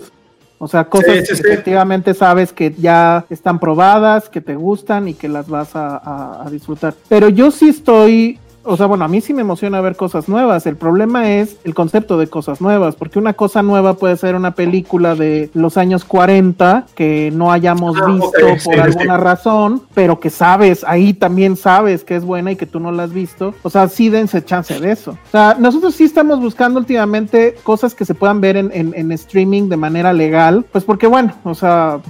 Queremos mantener esa línea, por así decirlo. Pero la verdad es que o sea, también se han estrenado un chorro de cosas que no han llegado directamente, pero que están, ya saben en qué festival, que han estado buenas, ¿no? Y si no es eso, pues yo sí les diría, pues den- dense una vuelta por lo que, justo por lo que ya sabemos que es chido y que no han visto.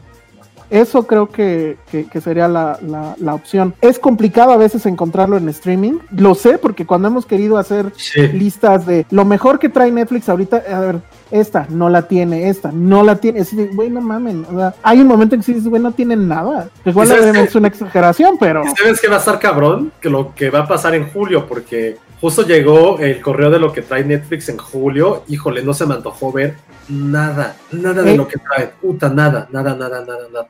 Sí, ahí, ahí, ahí, bueno, hay una cosa que sí queremos ver. Bueno, yo ¿Cuál? ya vi el documental de de Walter Mercado. Oye, pero sí sale Ah, porque en el correo, en el correo no, no viene que tenga fecha Sí de está, estreno, ¿eh? sí está, pero lo que pasa es que el correo al final te dice ver más y ahí ya te sale. Oye, Es- pues. Sí, todo mal. Pero hicimos justamente un post de, de lo mejorcito que se podrá ver en, en Netflix, pero tienes razón, en general está medio triste. Pero muy docu- triste. Hay sí, una, eso- hay una madre que se llama Zac Efron con los pies bajo la tierra. El Ajá. actor Zac Efron viaja por el mundo con el experto en bienestar Darren Nolan en busca de maneras más sanas y sostenibles de vivir. Dios santo. O sea, supongo que mucha gente lo va a querer ver porque es Zac Efron. Que Sí, no, no. No está en mis man crushes, pero ni tantito, ni en el top 1200. Y tengo muchos man crushes, él no está ni cerca. Entonces no se me antoja. Pero lo único que se me antoja esta película que se llama La vieja guardia, que sale. Chiwetel y Y, Y Travis. Creo que se me antoja, pero todo lo demás, puf. No, no, no. Sí, no. de películas no hay nada. O sea, lo padre es que yo no sabía que no estaba, pero qué bueno que ya va a estar. Minority Report. Va a llegar Top Gun. Moneyball, según yo, ya estaba, pero bueno, la ponen como que llega también este en julio. Harry Potter and the Chamber of Secrets, ah, órale. Spider-Man Far From Home, ya se estrena también ahí, creo que ya estaba en Amazon. De series, Umbrella Academy 2, creo que sí la voy a ver. Digo, ya invertí para ver la primera. Creo que tú también la viste, Joso. ¿Cuál? La, la primera de Umbrella Academy. No, eh, no, no, no. ¿No? No, ah, bueno, es que esa la teníamos que ver para cierta cosa. Ah, principio, sí, sí. pero bueno. Misterio sin resolver regresa, ¿se acuerdan? Sí, que estoy viendo. No, Misterios. este misterio sin resolver es uno nuevo. Ajá, es uno nuevo. Que el que el original sí está en Amazon. Yo lo estuve viendo. Ah, ¿en serio? Pero en español. El original está en Amazon, neta, búscalo, está increíble. Ah, sí. ¿Pero está en español? Sí. Eh, sí, sí. Ah, muy bien. Porque la vocecita Misterios. Sí, no, a mí me daba muchísimo miedo ese programa. Ajá. Muchísimo. Pero ese que va a estrenar Netflix, si le picas ahí, te sale un trailer, es nuevo. Sí, es nuevo, es nuevo. Bueno, Pues digo, regresa, pero pues con nuevos. No, pero el original era el episodios. Claro, claro, claro. claro. Y este. también traen ahorita eh, una serie que se llama Street Food Latinoamérica, que sale en. Oaxaca, Buenos Aires, pero es que los de comida latinoamericana en Netflix a mí no me gustan absolutamente nada, son bien básicos. O sea, vimos, vimos uno que se llama Somebody Fit Film, que está aquí en la Ciudad de México y fue así como de cliché gringo del güey que viene a México. Es como... Pero también es lo que te decía, o sea, a ver, si quieres como que, ¿qué le das a un gringo? O sea, Pues si sí. te dice, necesito lo más representativo, pues taco, o sea, bueno, de lo que venía ahí, digo, no todo fue Chilito. tacos, pero sí, sí te vas como por ese lado. Pero ese de, Misterio sin resolver sí se ve bien bueno. Y hay dos documentales, dos miniseries que ahora que lo vi, porque no había llegado a esa parte que dices de ver más, que se me antojan Ujú. cabrón, que se llama La Ciudad del Miedo, Nueva York contra la Mafia, una miniserie. Y uno que sé que a mucha gente le podría gustar, que es Descubriendo a Ana Frank. Entonces, Eso, es- eso es lo que hay. está bien, ahí- su parte de ahí está. Ahí está el post en Filmsteria sobre los estrenos. Y pues, ¿qué hacemos? ¿Ya nos vamos o me dejan hablar cinco minutos de mi documental sobre cómics? No, pues vas. Dale. Rápido, lo que pasa es que no sé si se han dado cuenta que Warner en su canal de Warner Brothers Entertainment, el gringo, de YouTube, ha estado subiendo muchos documentales. Está el del Batimóvil, está el de Superman.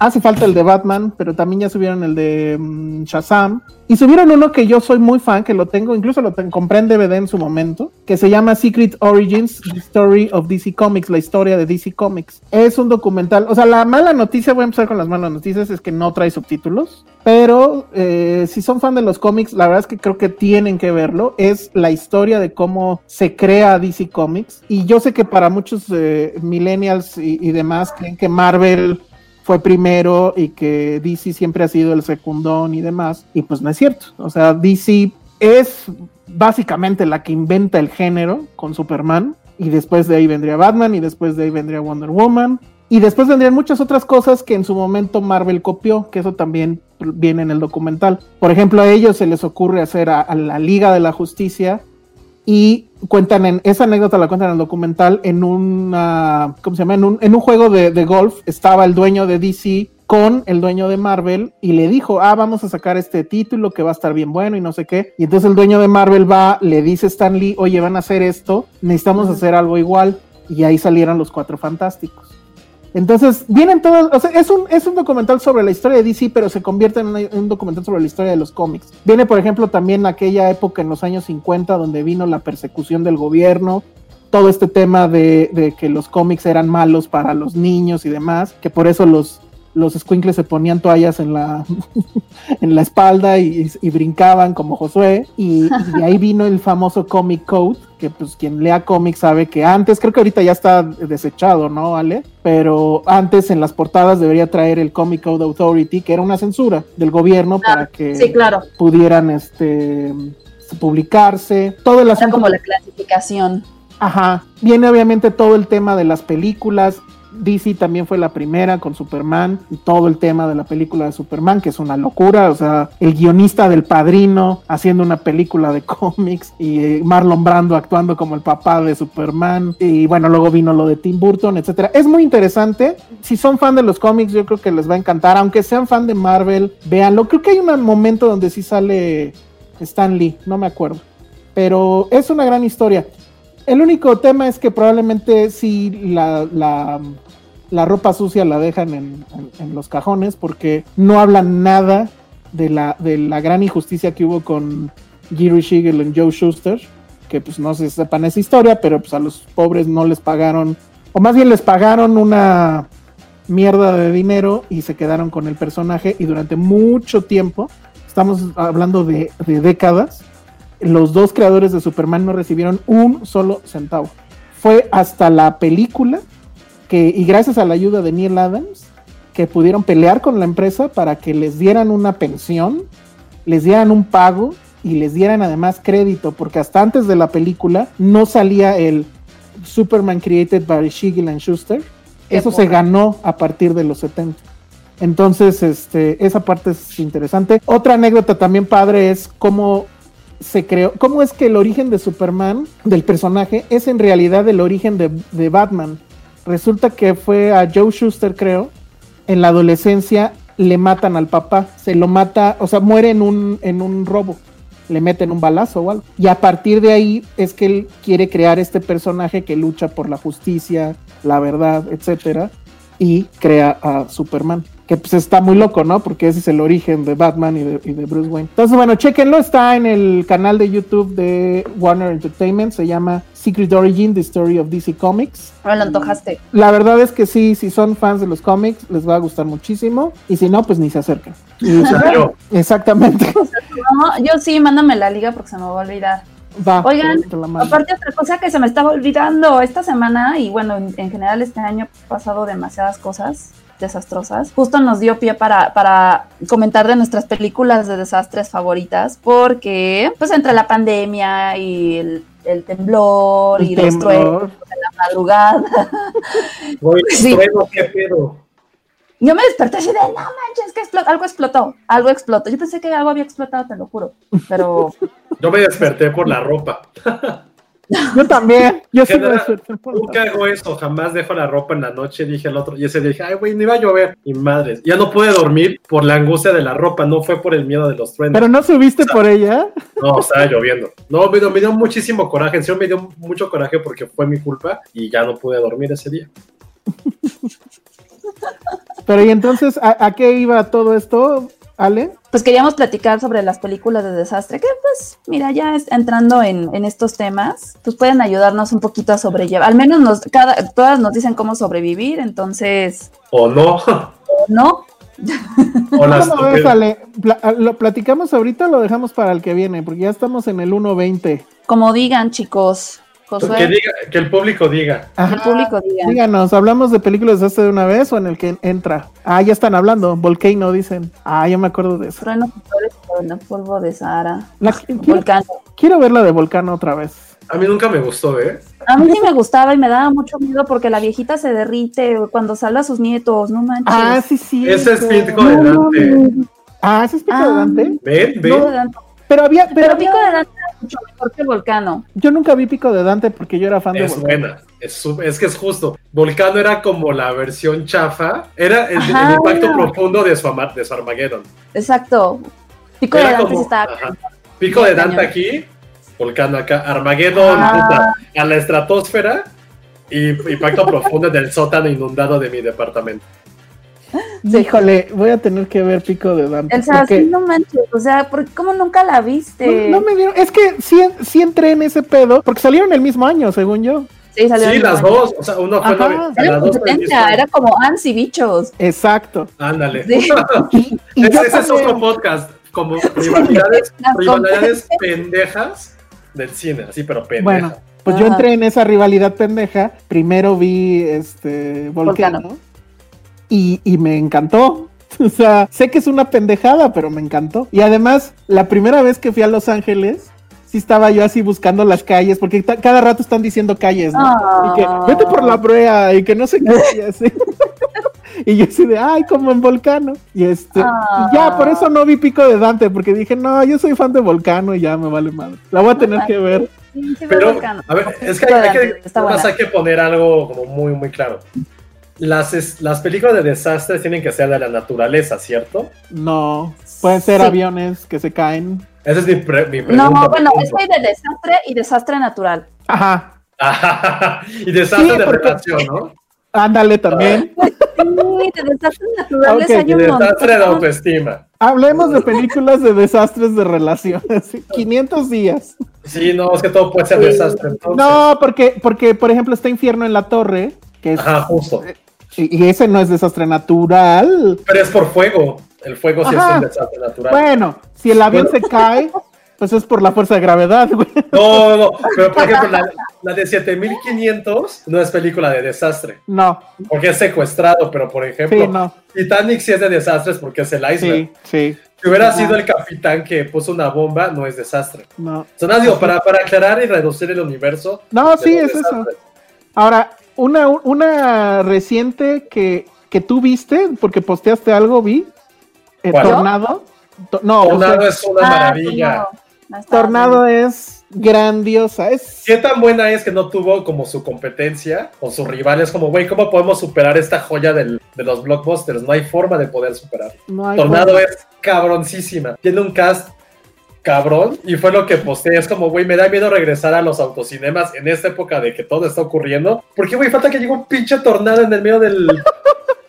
Estaría muy cagado. Sí, ya no les- daría. Tengo una trivia. ¿Se acuerdan qué película estaban pasando en ese autocinema? de claro, Tornado? claro. Es Que lo diga el público. Que lo diga el público. El primero se lleva un premio imaginario. Sí, Ah. Vamos a anotar su nombre en mi máquina imaginaria. Pero bueno, a ver, de Tornado, es que, bueno, sí, iba, iba a decir ese dato, ese homenaje increíble. La dirigía Jan de Bond, que era el mismo de Speed.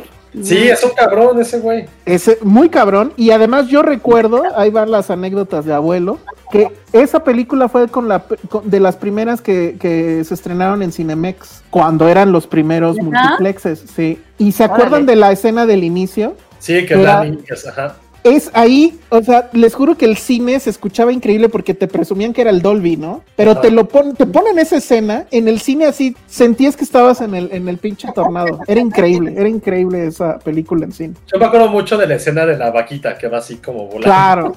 Está muy cagada. Ay, sí, me da miedo, pobrecita. Y luego Philip Seymour Hoffman está increíble en esa película. Es buenísimo. Eh, Y nunca me acuerdo del nombre del protagonista, si es Bill Pullman, es este... Bill No Paxton. justo, Bill ¿no? son esos Paxton. güeyes que no te acuerdas nada.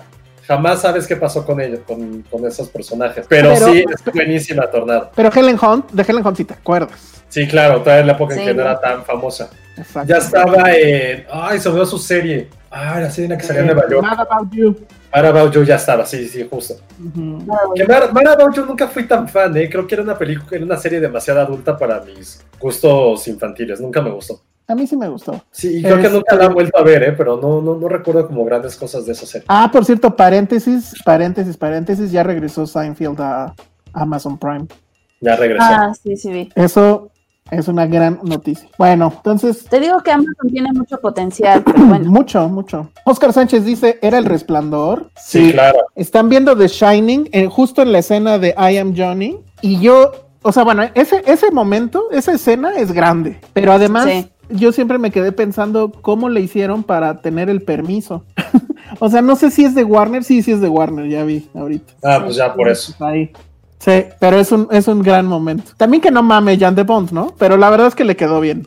O sea, Sí, lo está le bueno. quedó bien. Porque justo en el momento en que llega el tornado a la pantalla está cuando con el hacha Jack Nicholson, que fue como Sí, es un gran cliché, momento. pero, pero está bueno. Ya, Entonces, la- la- Alan Cruz, Geostorm y Into the Storm son las películas de desastres más culeras. ¿Cuál es, cuál es Into the ¿Cuáles Storm? eran? Es la de Tormenta. Geotormenta que sale Eugenio Derbez está bien pendeja, bien pendeja. Yo no la vi, me dio mucha flojera. Que se supone que los satélites crean el clima. O sea, así de estúpida es. Ahora, Ah, Into claro. the Storm es la del cocodrilo. Into the Storm, creo que es. Porque no, si sí no. me voy, a, me voy a suicidar porque siempre la quise ver porque salía mi novia Calle Escodelario. En el ojo de la tormenta se llama. Es ese entonces, creo que sí. Sale una tipa ¿Quién era llamada? Sarah Wayne Callis Ajá.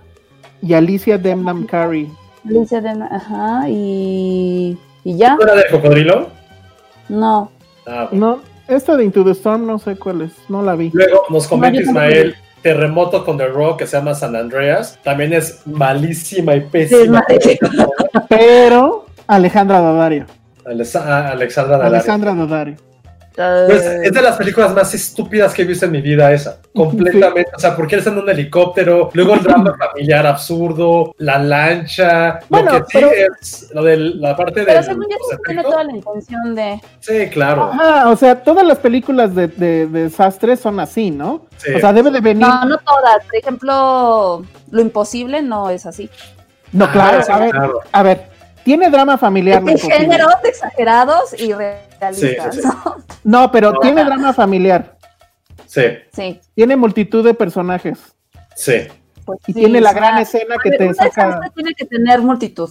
Por Si no, eso, no es son las tres reglas de, la- de, las, de las películas de desastres. Es drama familiar, eh, multitud de personajes con subtramas que igual te importan, igual no, y la escena cabrona que te saca de Sí. pedo. Y, y en lo imposible, esa escena está bien es increíble.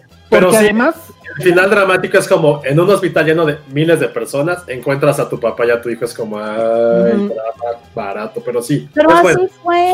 Es muy- no, sí es bueno, es bueno, es bueno. No creo que haya sido así, pero es bueno. Estuvimos con la familia y así fue. Y, y yo me acuerdo además ¿Se que acababa, acababa de pasar otro, ¿no? O estaba muy cercano que acababa de Uh, pasar estaba muy cercano cuando fue el de. ¿Cómo se llama? El del surimi. El del surimi. Creo que sí. Ah, el de, el de Chile, ¿no? El de. No. ¿Del de de Chile? Japón. ¿Fue de Chile? No me acuerdo, pero había uno. No me acuerdo, pero sí. Había pasado un. Nora, Rodríguez dice el día después de mañana con la escena en que los gringos se comienzan a pasar a México. Claro. El día después de mañana creo que sí es de las mejores, ¿eh? No, está Sí. bien pendeja también, pero. No, no, pero a nivel efectos especiales, el ver esta ola gigante que destruía Nueva York, No. cosas absurdas como todo lo de la nieve, o sea, sí es muy tonta, pero Ah, ahí a no, ver. sí, la, sí la A ver, la mayoría de estas películas tienen grandes efectos especiales. Tienen Sí, que. de no podemos. acuerdo. Bueno, ok. O sea, está muy random ese me echo comentario. para atrás, me echo para atrás. Escenas icónicas de desastre. A ver, ahí les va una, pero no sé si califica como cine de desastre. El rayo de la nave en ID4 destruyendo la Casa Blanca. Esa es de Alien. Es de Es que es de es de ciencia ficción. Sí, es Aliens. es Es que, pero lo que pasa es que el, el- ¿cómo se llama el director? Se me olvidó ahorita. Este Es Emmerich. Roland Roland Roland Emmerich es súper cine de desastres. O sea, le encanta destruir el mundo. Sí, pero bueno, él hizo 2012, que es una. Ajá. Y la del día después de mañana también es de él. Sí, total. A ver, O sea- 2000 2012, ¿qué tiene de, de relevante? Que se adelantó a 2020. Digo que se atrasó y, y- y fue en 2020. No, pues estoy dejando como una escena famosa de esa película. ¿Quién debería de hacer la película de 2020? Todavía no acaba, creo que no estamos listos para eso. No, yo Ah. creo que nos tenemos todavía varias sorpresitas por ahí. Hijo, no, ya. Nos preguntan si Godzilla, no, Godzilla no es de desastres. No, porque, no es de desastre. Sí, porque porque Godzilla no pero Godzilla es de la naturaleza. Sí, Ay, no, pero no existe Godzilla, no vas al zoológico a decir, O sea, una película de desastre tiene que ser algo que, que sea como al, al menos latente, que ellos puede pasar, ¿sabes? Ah, sí. Armageddon te la compro. Sí. ah, ok. Oye, es- o sea, puede caernos un meteorito, pregúntale a los Sí. dinosaurios. Y Ah, Ben sí, Affleck pero- va a venir por ti. Y Ben Affleck va a venir por ti y sus galletas de animalitos en tu panza. Hoy- sí. vamos a hablar al final de Armageddon, la mejor película de la historia. Bueno. Este ¿Qué Pico de está en HBO. Ah, viento, sí la voy a ver. A ver si no me Sí, aburro. vela, vela, porque es, es- a mí Sí, sí me gusta bastante. A mí también me encanta. Me, traumó- sí, me traumó. Sí, es cabrona, es muy cabrona. Ah, este, la de. World War Z no, porque sí es sci-fi, zombies. No la veo como película de desastres naturales. La del submarino que tiene remake. ¿Cómo se llama? El. Poseidón. Ah, Ah, sí, porque es una ola gigante, sí. Sí. Eh, eh, y las dos son buenas, ¿eh? La original Ah, sí, con la este. última no me gusta. Con, ay, ¿cómo se llamaba este güey? Con el Tenenbaum, se me olvidó ahorita. Con Jim Hackman, pero se me olvida el otro, eh, Ernest Bogain. No Creo que sí. Ahorita les Es digo. súper buena. Mi mamá no me. Me acuerdo que hubo una época que la pasaban mucho en los 90, pero yo estaba muy tramado con, con Terminator. Mi mamá no me quería dejar ver Terminator, nunca me quería dejar ver Terminator, pero me gustaba mucho. ¿Por qué no te sí, dejaba? Pues porque era muy violenta y porque salía un niño y bla, bla, bla. Y le dije, "Ay, pero sí me dejas ver Poseidón, y en Poseidón se mueren más personas que en, Arma- que en Terminator, y a partir de ese momento, mira, mi mamá calladita nunca más volvió a decirme nada de una película. Ah, yo pensé que te había prohibido entonces, desde entonces volver a ver Poseidón. No, no, porque a mamá le gusta Poseidón. Es muy buena, a mí me gusta un chingo. Y el, el remake no está mal. No, no está mal. El remake lo hacía este ale- alemán famoso, ¿cómo se llamaba? Wolfgang Petersen. Ah, claro, el que hizo Troya y otras cosas. Sí, sí. El que hizo. No, bueno, es el director de Outbreak. Tampoco, no me acuerdo. Sí, sí. Sí. Y es el director de. ¿Cómo se llama esto? De Air Force One. Sharknado. Ay, no sé si Shark.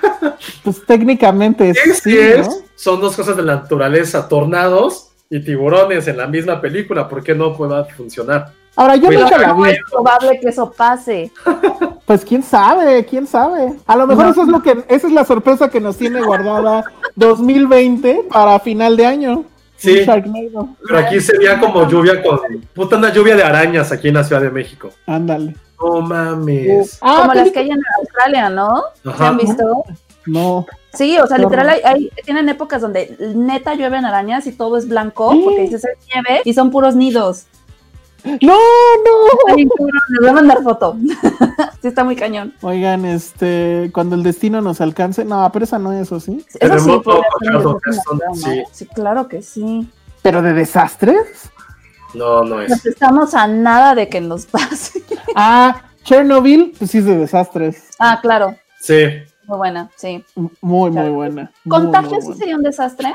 claro. Sí, Sí. ¿no? Sí, técnicamente, pues sí. Qué miedo. Es que de repente también siento que en las de desastres tiene que haber algo grande que se queme, que se caiga, que la ciudad No se- sé, es que a veces No. luego los desastres más silenciosos son peor. O sea, como lo de contagio, por ejemplo. ¿Qué pedo con la frase? No sé, sonó muy maquiavélico, creo. Perdón, es La, la tormenta perfecta, Ah, claro, super desastre. Sí, sí, sí. sí. pero desastre de un barquito. No importa. no, sí, claro. Es que siento que sí, tiene que ser así. No sé. Qué parado. No ¿Qué sé, otra? ¿qué otra? La ola, ¿alguien vio la ola? La ola de coca. No, no la vi. Oigan, de La- terremotos, ¿cuál hay de terremotos buena? Una de Charlton Heston, sí es cierto. Como súper setentera, ochentera. Esa no la vi. Y aquí en México, pues la. Ah, la de Kuno Becker a huevo. Ah, claro, la de Cuba. Ah, sí. Peliculón. La del 85, ¿cómo se llamaba? Sí, se llamaba. Esa. Oh, la de Bichir. Ah, esa se llamaba 719, creo. Pero la de Kuno Becker es una obra maestra incomprendida. ¿Cómo se llamaba la de Kuno Becker? Tenía el nombre más patético. además. Era La Unión o algo así, ¿no? no, El Día de la Unión. El día de la A unión. ver, el Día de la Unión cumple con todo. Tiene drama familiar, chingo de personajes y la escena de cágate del temblor. La neta es que esa película sí tiene una escena de temblor muy cabrona. Y yo no sé cuántos millones le habrá costado, pero le salió increíble. O sea, la gente, o sea, es un güey que está en un edificio público y desde adentro ve cómo el edificio se cae. O sea, está cabrón. Muy, muy, muy buena. Y además O sea- tiene su homenaje a ID4, todo. Y por ejemplo, la del 11 de septiembre, todas las películas que se han hecho, ¿eso sería desastre? Sí. No, porque dijimos que es por una intervención humana. Pues esa es intervención humana. O por eso es el No, terremoto. que no es. O sea, es algo que un humano no puede controlar, ¿no? Ahora, Bueno, en todas las de desastres casi hay una escena de terremoto en 2012, en el día después del mañana. Casi en todas hay escenas de terremotos. A lo mejor A ver, ¿Zully, ¿Zully es desastre o no? No, Yo pues, digo que no, sí. porque es provocado, están diciendo, ¿no? No, no es provocado, falló el avión. Por los por unas aves, sí. De hecho, Por unas aves. también los Ah. pájaros de Hitchcock es de desastre, entonces. Ah, pues técnicamente igual. Esa es otra cosa que nos podría pasar. De ese, ese, ese sí ya fue un debraye muy cabrón. Pero bueno, me gustó, me gustó. Sí, es Sí, vemos así sí es. Es una película de desastres. O sea, O sea, si también- o sea, es, ¿por qué los pájaros incluyen ataques animales, entonces. Sí, pero pues cuál hay muchas de animales que se vuelven locos. Tiburón, cuyo, Ah, tiburón, sí, claro. Sí. Tiburón, que bueno, eso hablaremos ya la, la próxima semana. Titanic entonces sí es también de desastre. No, sí, Titanic sí, seguro. Está Disaster Movie. Ay, qué especie. Nunca ah, la claro. Los supervivientes de los Andes. Ah, uy. Ah, había, la de Viven. ¿Cuál? había dos de esas, ¿no? Live se llama, ¿no? Ajá, Alive. ajá. Por eso. Alive. En película español sí- le pusieron Viven. Ah, viven, sí. Esa película sí me daba miedo, la de los sobrevivientes de los No manches, sí. A mí eso mi mamá no me dejaba verla. Sí, porque sí, o sea, eso sí podía pasar, ¿no? Pues puede Pues. pasar en todo el tiempo. Bueno, de hecho sí pasó, ¿no? Sí está basado en una historia Sí. real, creo. Los jugadores de rugby de la selección uruguaya. Ah, fíjate. No, no más. No, no inventes. Y ya ahora sí es momento de hablar de la mejor película de desastres de toda la historia, Ah, que es Armageddon. The Disaster Artist. Ah, no, ¿verdad? Elsa. Es que estoy viendo cuáles nos faltaron. ¿La Guerra de los Mundos no es desastre? No, ¿verdad? No, porque no No. puede pasar en la vida real. Cloverfield tampoco. Tampoco. Puta madre. No, pues ya se nos acabaron. Pues Eh, ya, puede habla de Armageddon. Ya, ya hay de tsunamis, inundaciones, temblores, De tornados.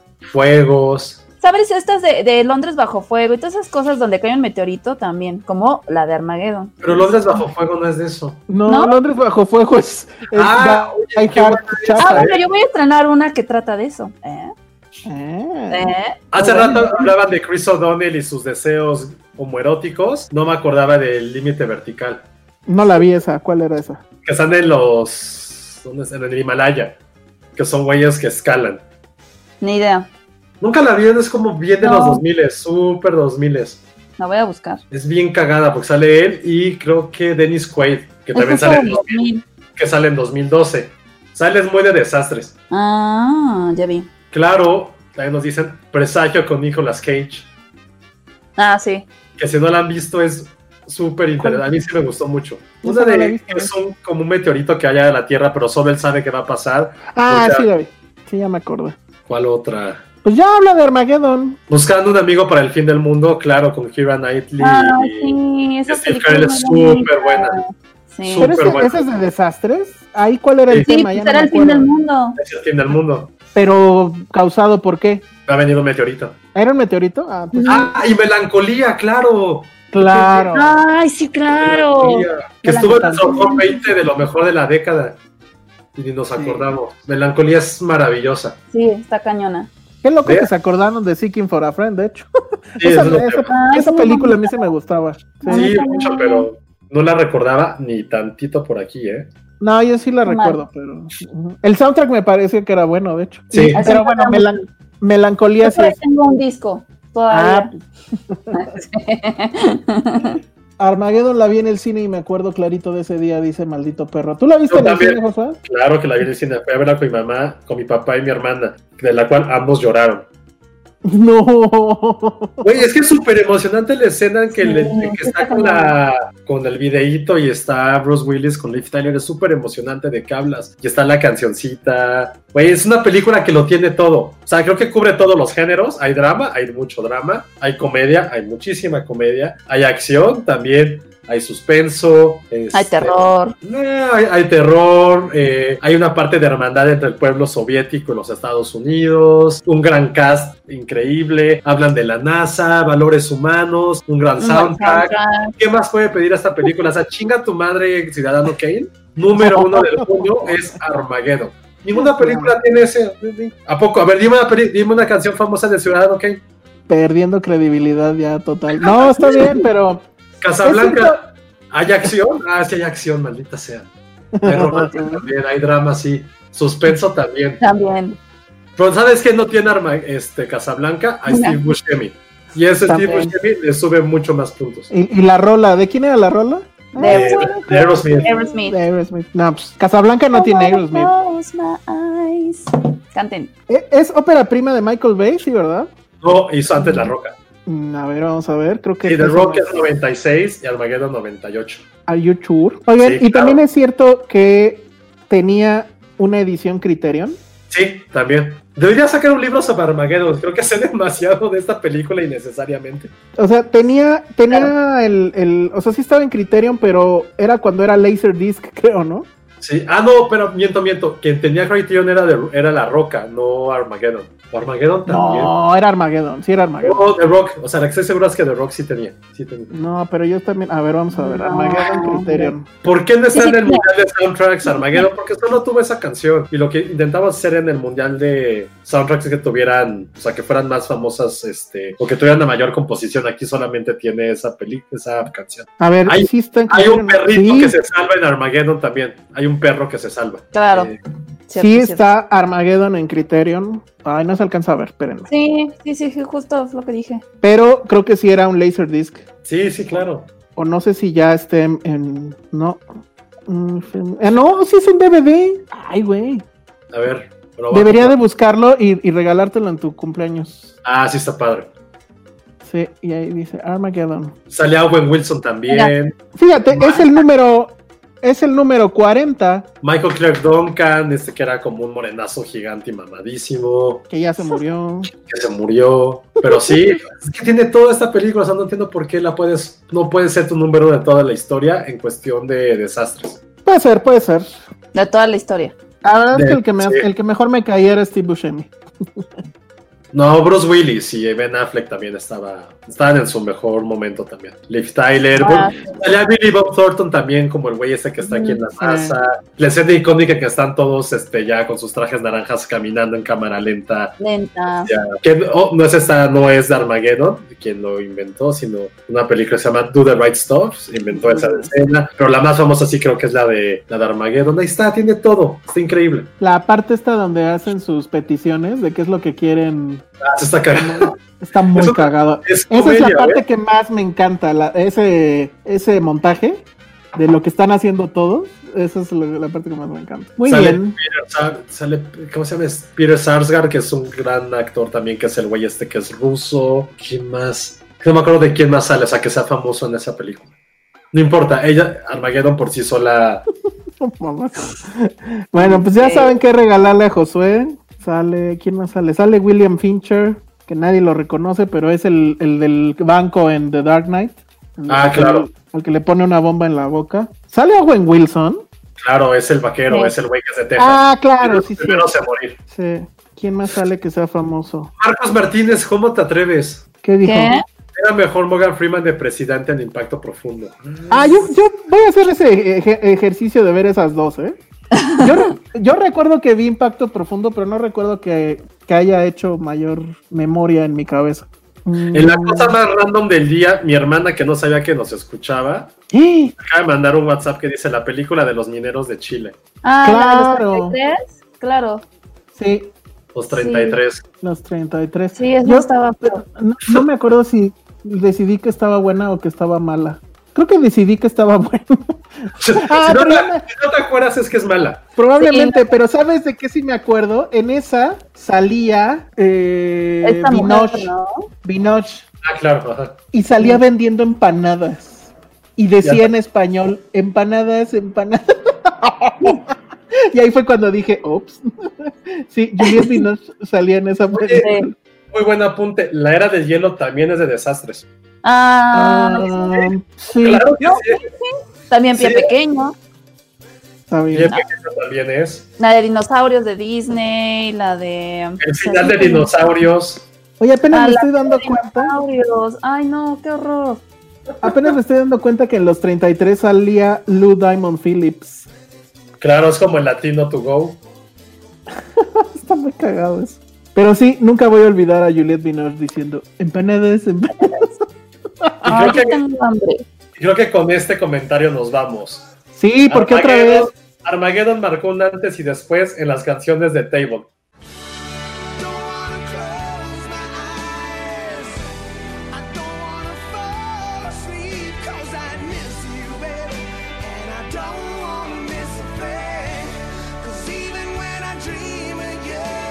Totalmente, No sé qué totalmente. significa eso, pero Sergio Pico.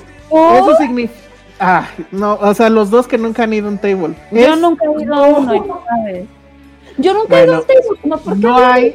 No hay noche en un table que pase sin que pongan la canción de Armageddon y la baile. Claro, o sea, no sé si ustedes sepan, pero la lógica de un table es la chica va a bailar dos canciones, la calmadita y la acelerada, que es donde ya se desnuda. Bueno, la calmadita clásica de table es Armageddon, No, güey, sí gente, no sabía, ¿eh? totalmente. Tienes mucha razón. ¿Quién hizo ese comentario? Sé que marcaban antes y después de bodas y 15 años, pero no de No. Oye, no. ¿y bailan la de Titanic? No, ¿cuál? ¿La de Celine Dion? Ajá. Sí. Ah, nunca me tocó ver eso, pero la de la de Armageddon la vi, o sea, he visto eso en un table N veces. O sea, ¿Cuál otra? ¿Cuál otra es de table? Ay, no sé, es que ya no, no me acuerdo. Déjame, déjame pensar. Hagamos un programa de... de tables. Pero ahí tienes que, invitar, tienes que invitar a más personas porque ahí sí soy. No Yo sé, no, yo no sé no nada. sé nada de eso. rolas de películas que suenen en el table. Sí. Sí. No sé, tendría que pensarlo. Oye, la neta, la gente sí está respondiendo muy cabrón que sí. es Claro, lo que se aprende en el podcast, dice la Chimi. No manches, no sabía tampoco. Ay, qué mal. Qué mal. Ahora, estamos hablando de una etapa muy concreta de los tables. O sea, ahorita la verdad, bueno, ahorita ya ni va a haber tables, creo, ¿no? Pero, pero sí, Pues en, los, en los 90 al menos, sí, eso pasaba. En lugares como el Touch Me, como el Calígula, como, No como el Titanic. ¿Neta? Sí. Bueno, pues así ya se tiene que acabar este. ¿Qué onda? Me siento heterosexual. Creo que con eso debemos de acabar este podcast, que otra vez duró un chingo, ya tenemos que hacer algo al respecto. Pero bueno, Ya, ya. muchas gracias Bueno. por habernos escuchado, visto. Si nos están siguiendo o si nos están viendo en YouTube, por favor denos like, pulgar arriba, suscríbanse. Muy importante que se suscriban, por favor. Ya nos cancelaron por ir al table, dice Vero H. Marín. ¿Qué más? ¿Ya se acabó el de los soundtracks o cuándo era el final? Eso ya no, No, vi. ya estamos en octavos de final. Ah, en octavos de final, ok, perfecto. Sigan eso. que, que va a estar muy clara la final, ¿eh? Muy no la bien. voy a decir, pero lo siento. Oye, ¿qué onda con el número de Filmsteria y qué ha pasado con eso? Ah, eso, a ver, ahí les va otra vez. Bueno, 55 73 93 59 81. Eh, ah, nos han estado mandando muchos saludos, eh, han estado preguntando, recomendando cosas. Lo que quieren es que haya un, gru- un, un grupo de, de WhatsApp. Vamos a analizarlo porque. Bueno, pero esos mensajes hay que contestarlos, ¿no? Al No, aire. no los- ¿no? Ah, bueno, que los Bueno, contestan hay que ver. unas horas después, pero vamos a analizar si hacemos un grupo con todo el equipo de Filmsteria y los que se quieran integrar para que ahí podamos platicar y hacer cosas. Bueno, este, a ver, entonces el número otra vez. Siento, siento que 7, Ajá. 7393 5981. para el siguiente programa vamos a poner a Ale con un letrero así como en el box, mostrando el número. Eso va a estar muy bueno. Y pues nada, eh, visiten eh, filmsteria.com. Hay críticas a 7500. Va a haber crítica de un documental de Netflix que creo que se estrena hoy, que no me acuerdo cómo se llama, pero es sobre una bailarina que demandó a su manager y que fue un súper escándalo. Vamos a tener también eh, crítica de eso. Tenemos críticas de esta serie de Apple que se llama eh, Central Park que esa se la aventó nuestro amigo Raúl y muchas otras cosas. Entonces visítenos, denle clic a los banners para que nos den dinero. Y pues es todo. Redes sociales, Ale. Ah, bueno, y perdón, pero. Y Penny. bueno, Penny. sí. Penny no pudo estar porque le tocó ser hoy dar clase de no sé qué cosa y pues no pudo. De redacción. de redacción, ajá. Este, y ya nos dijo que nos la va a dar a nosotros también porque redactamos muy mal. Bueno, entonces, este, ahora sí, sí, por eso no pudo, pero en el próximo yo creo que sí va a estar. Entonces, Ale, redes sociales, Arroba Ale Kazagi. Josué, Arroba Josué Corro. yo soy el Salón Rojo, vean 7500 en Amazon Prime y nos vemos en la que sigue. Bye. Bye, gracias. Bye.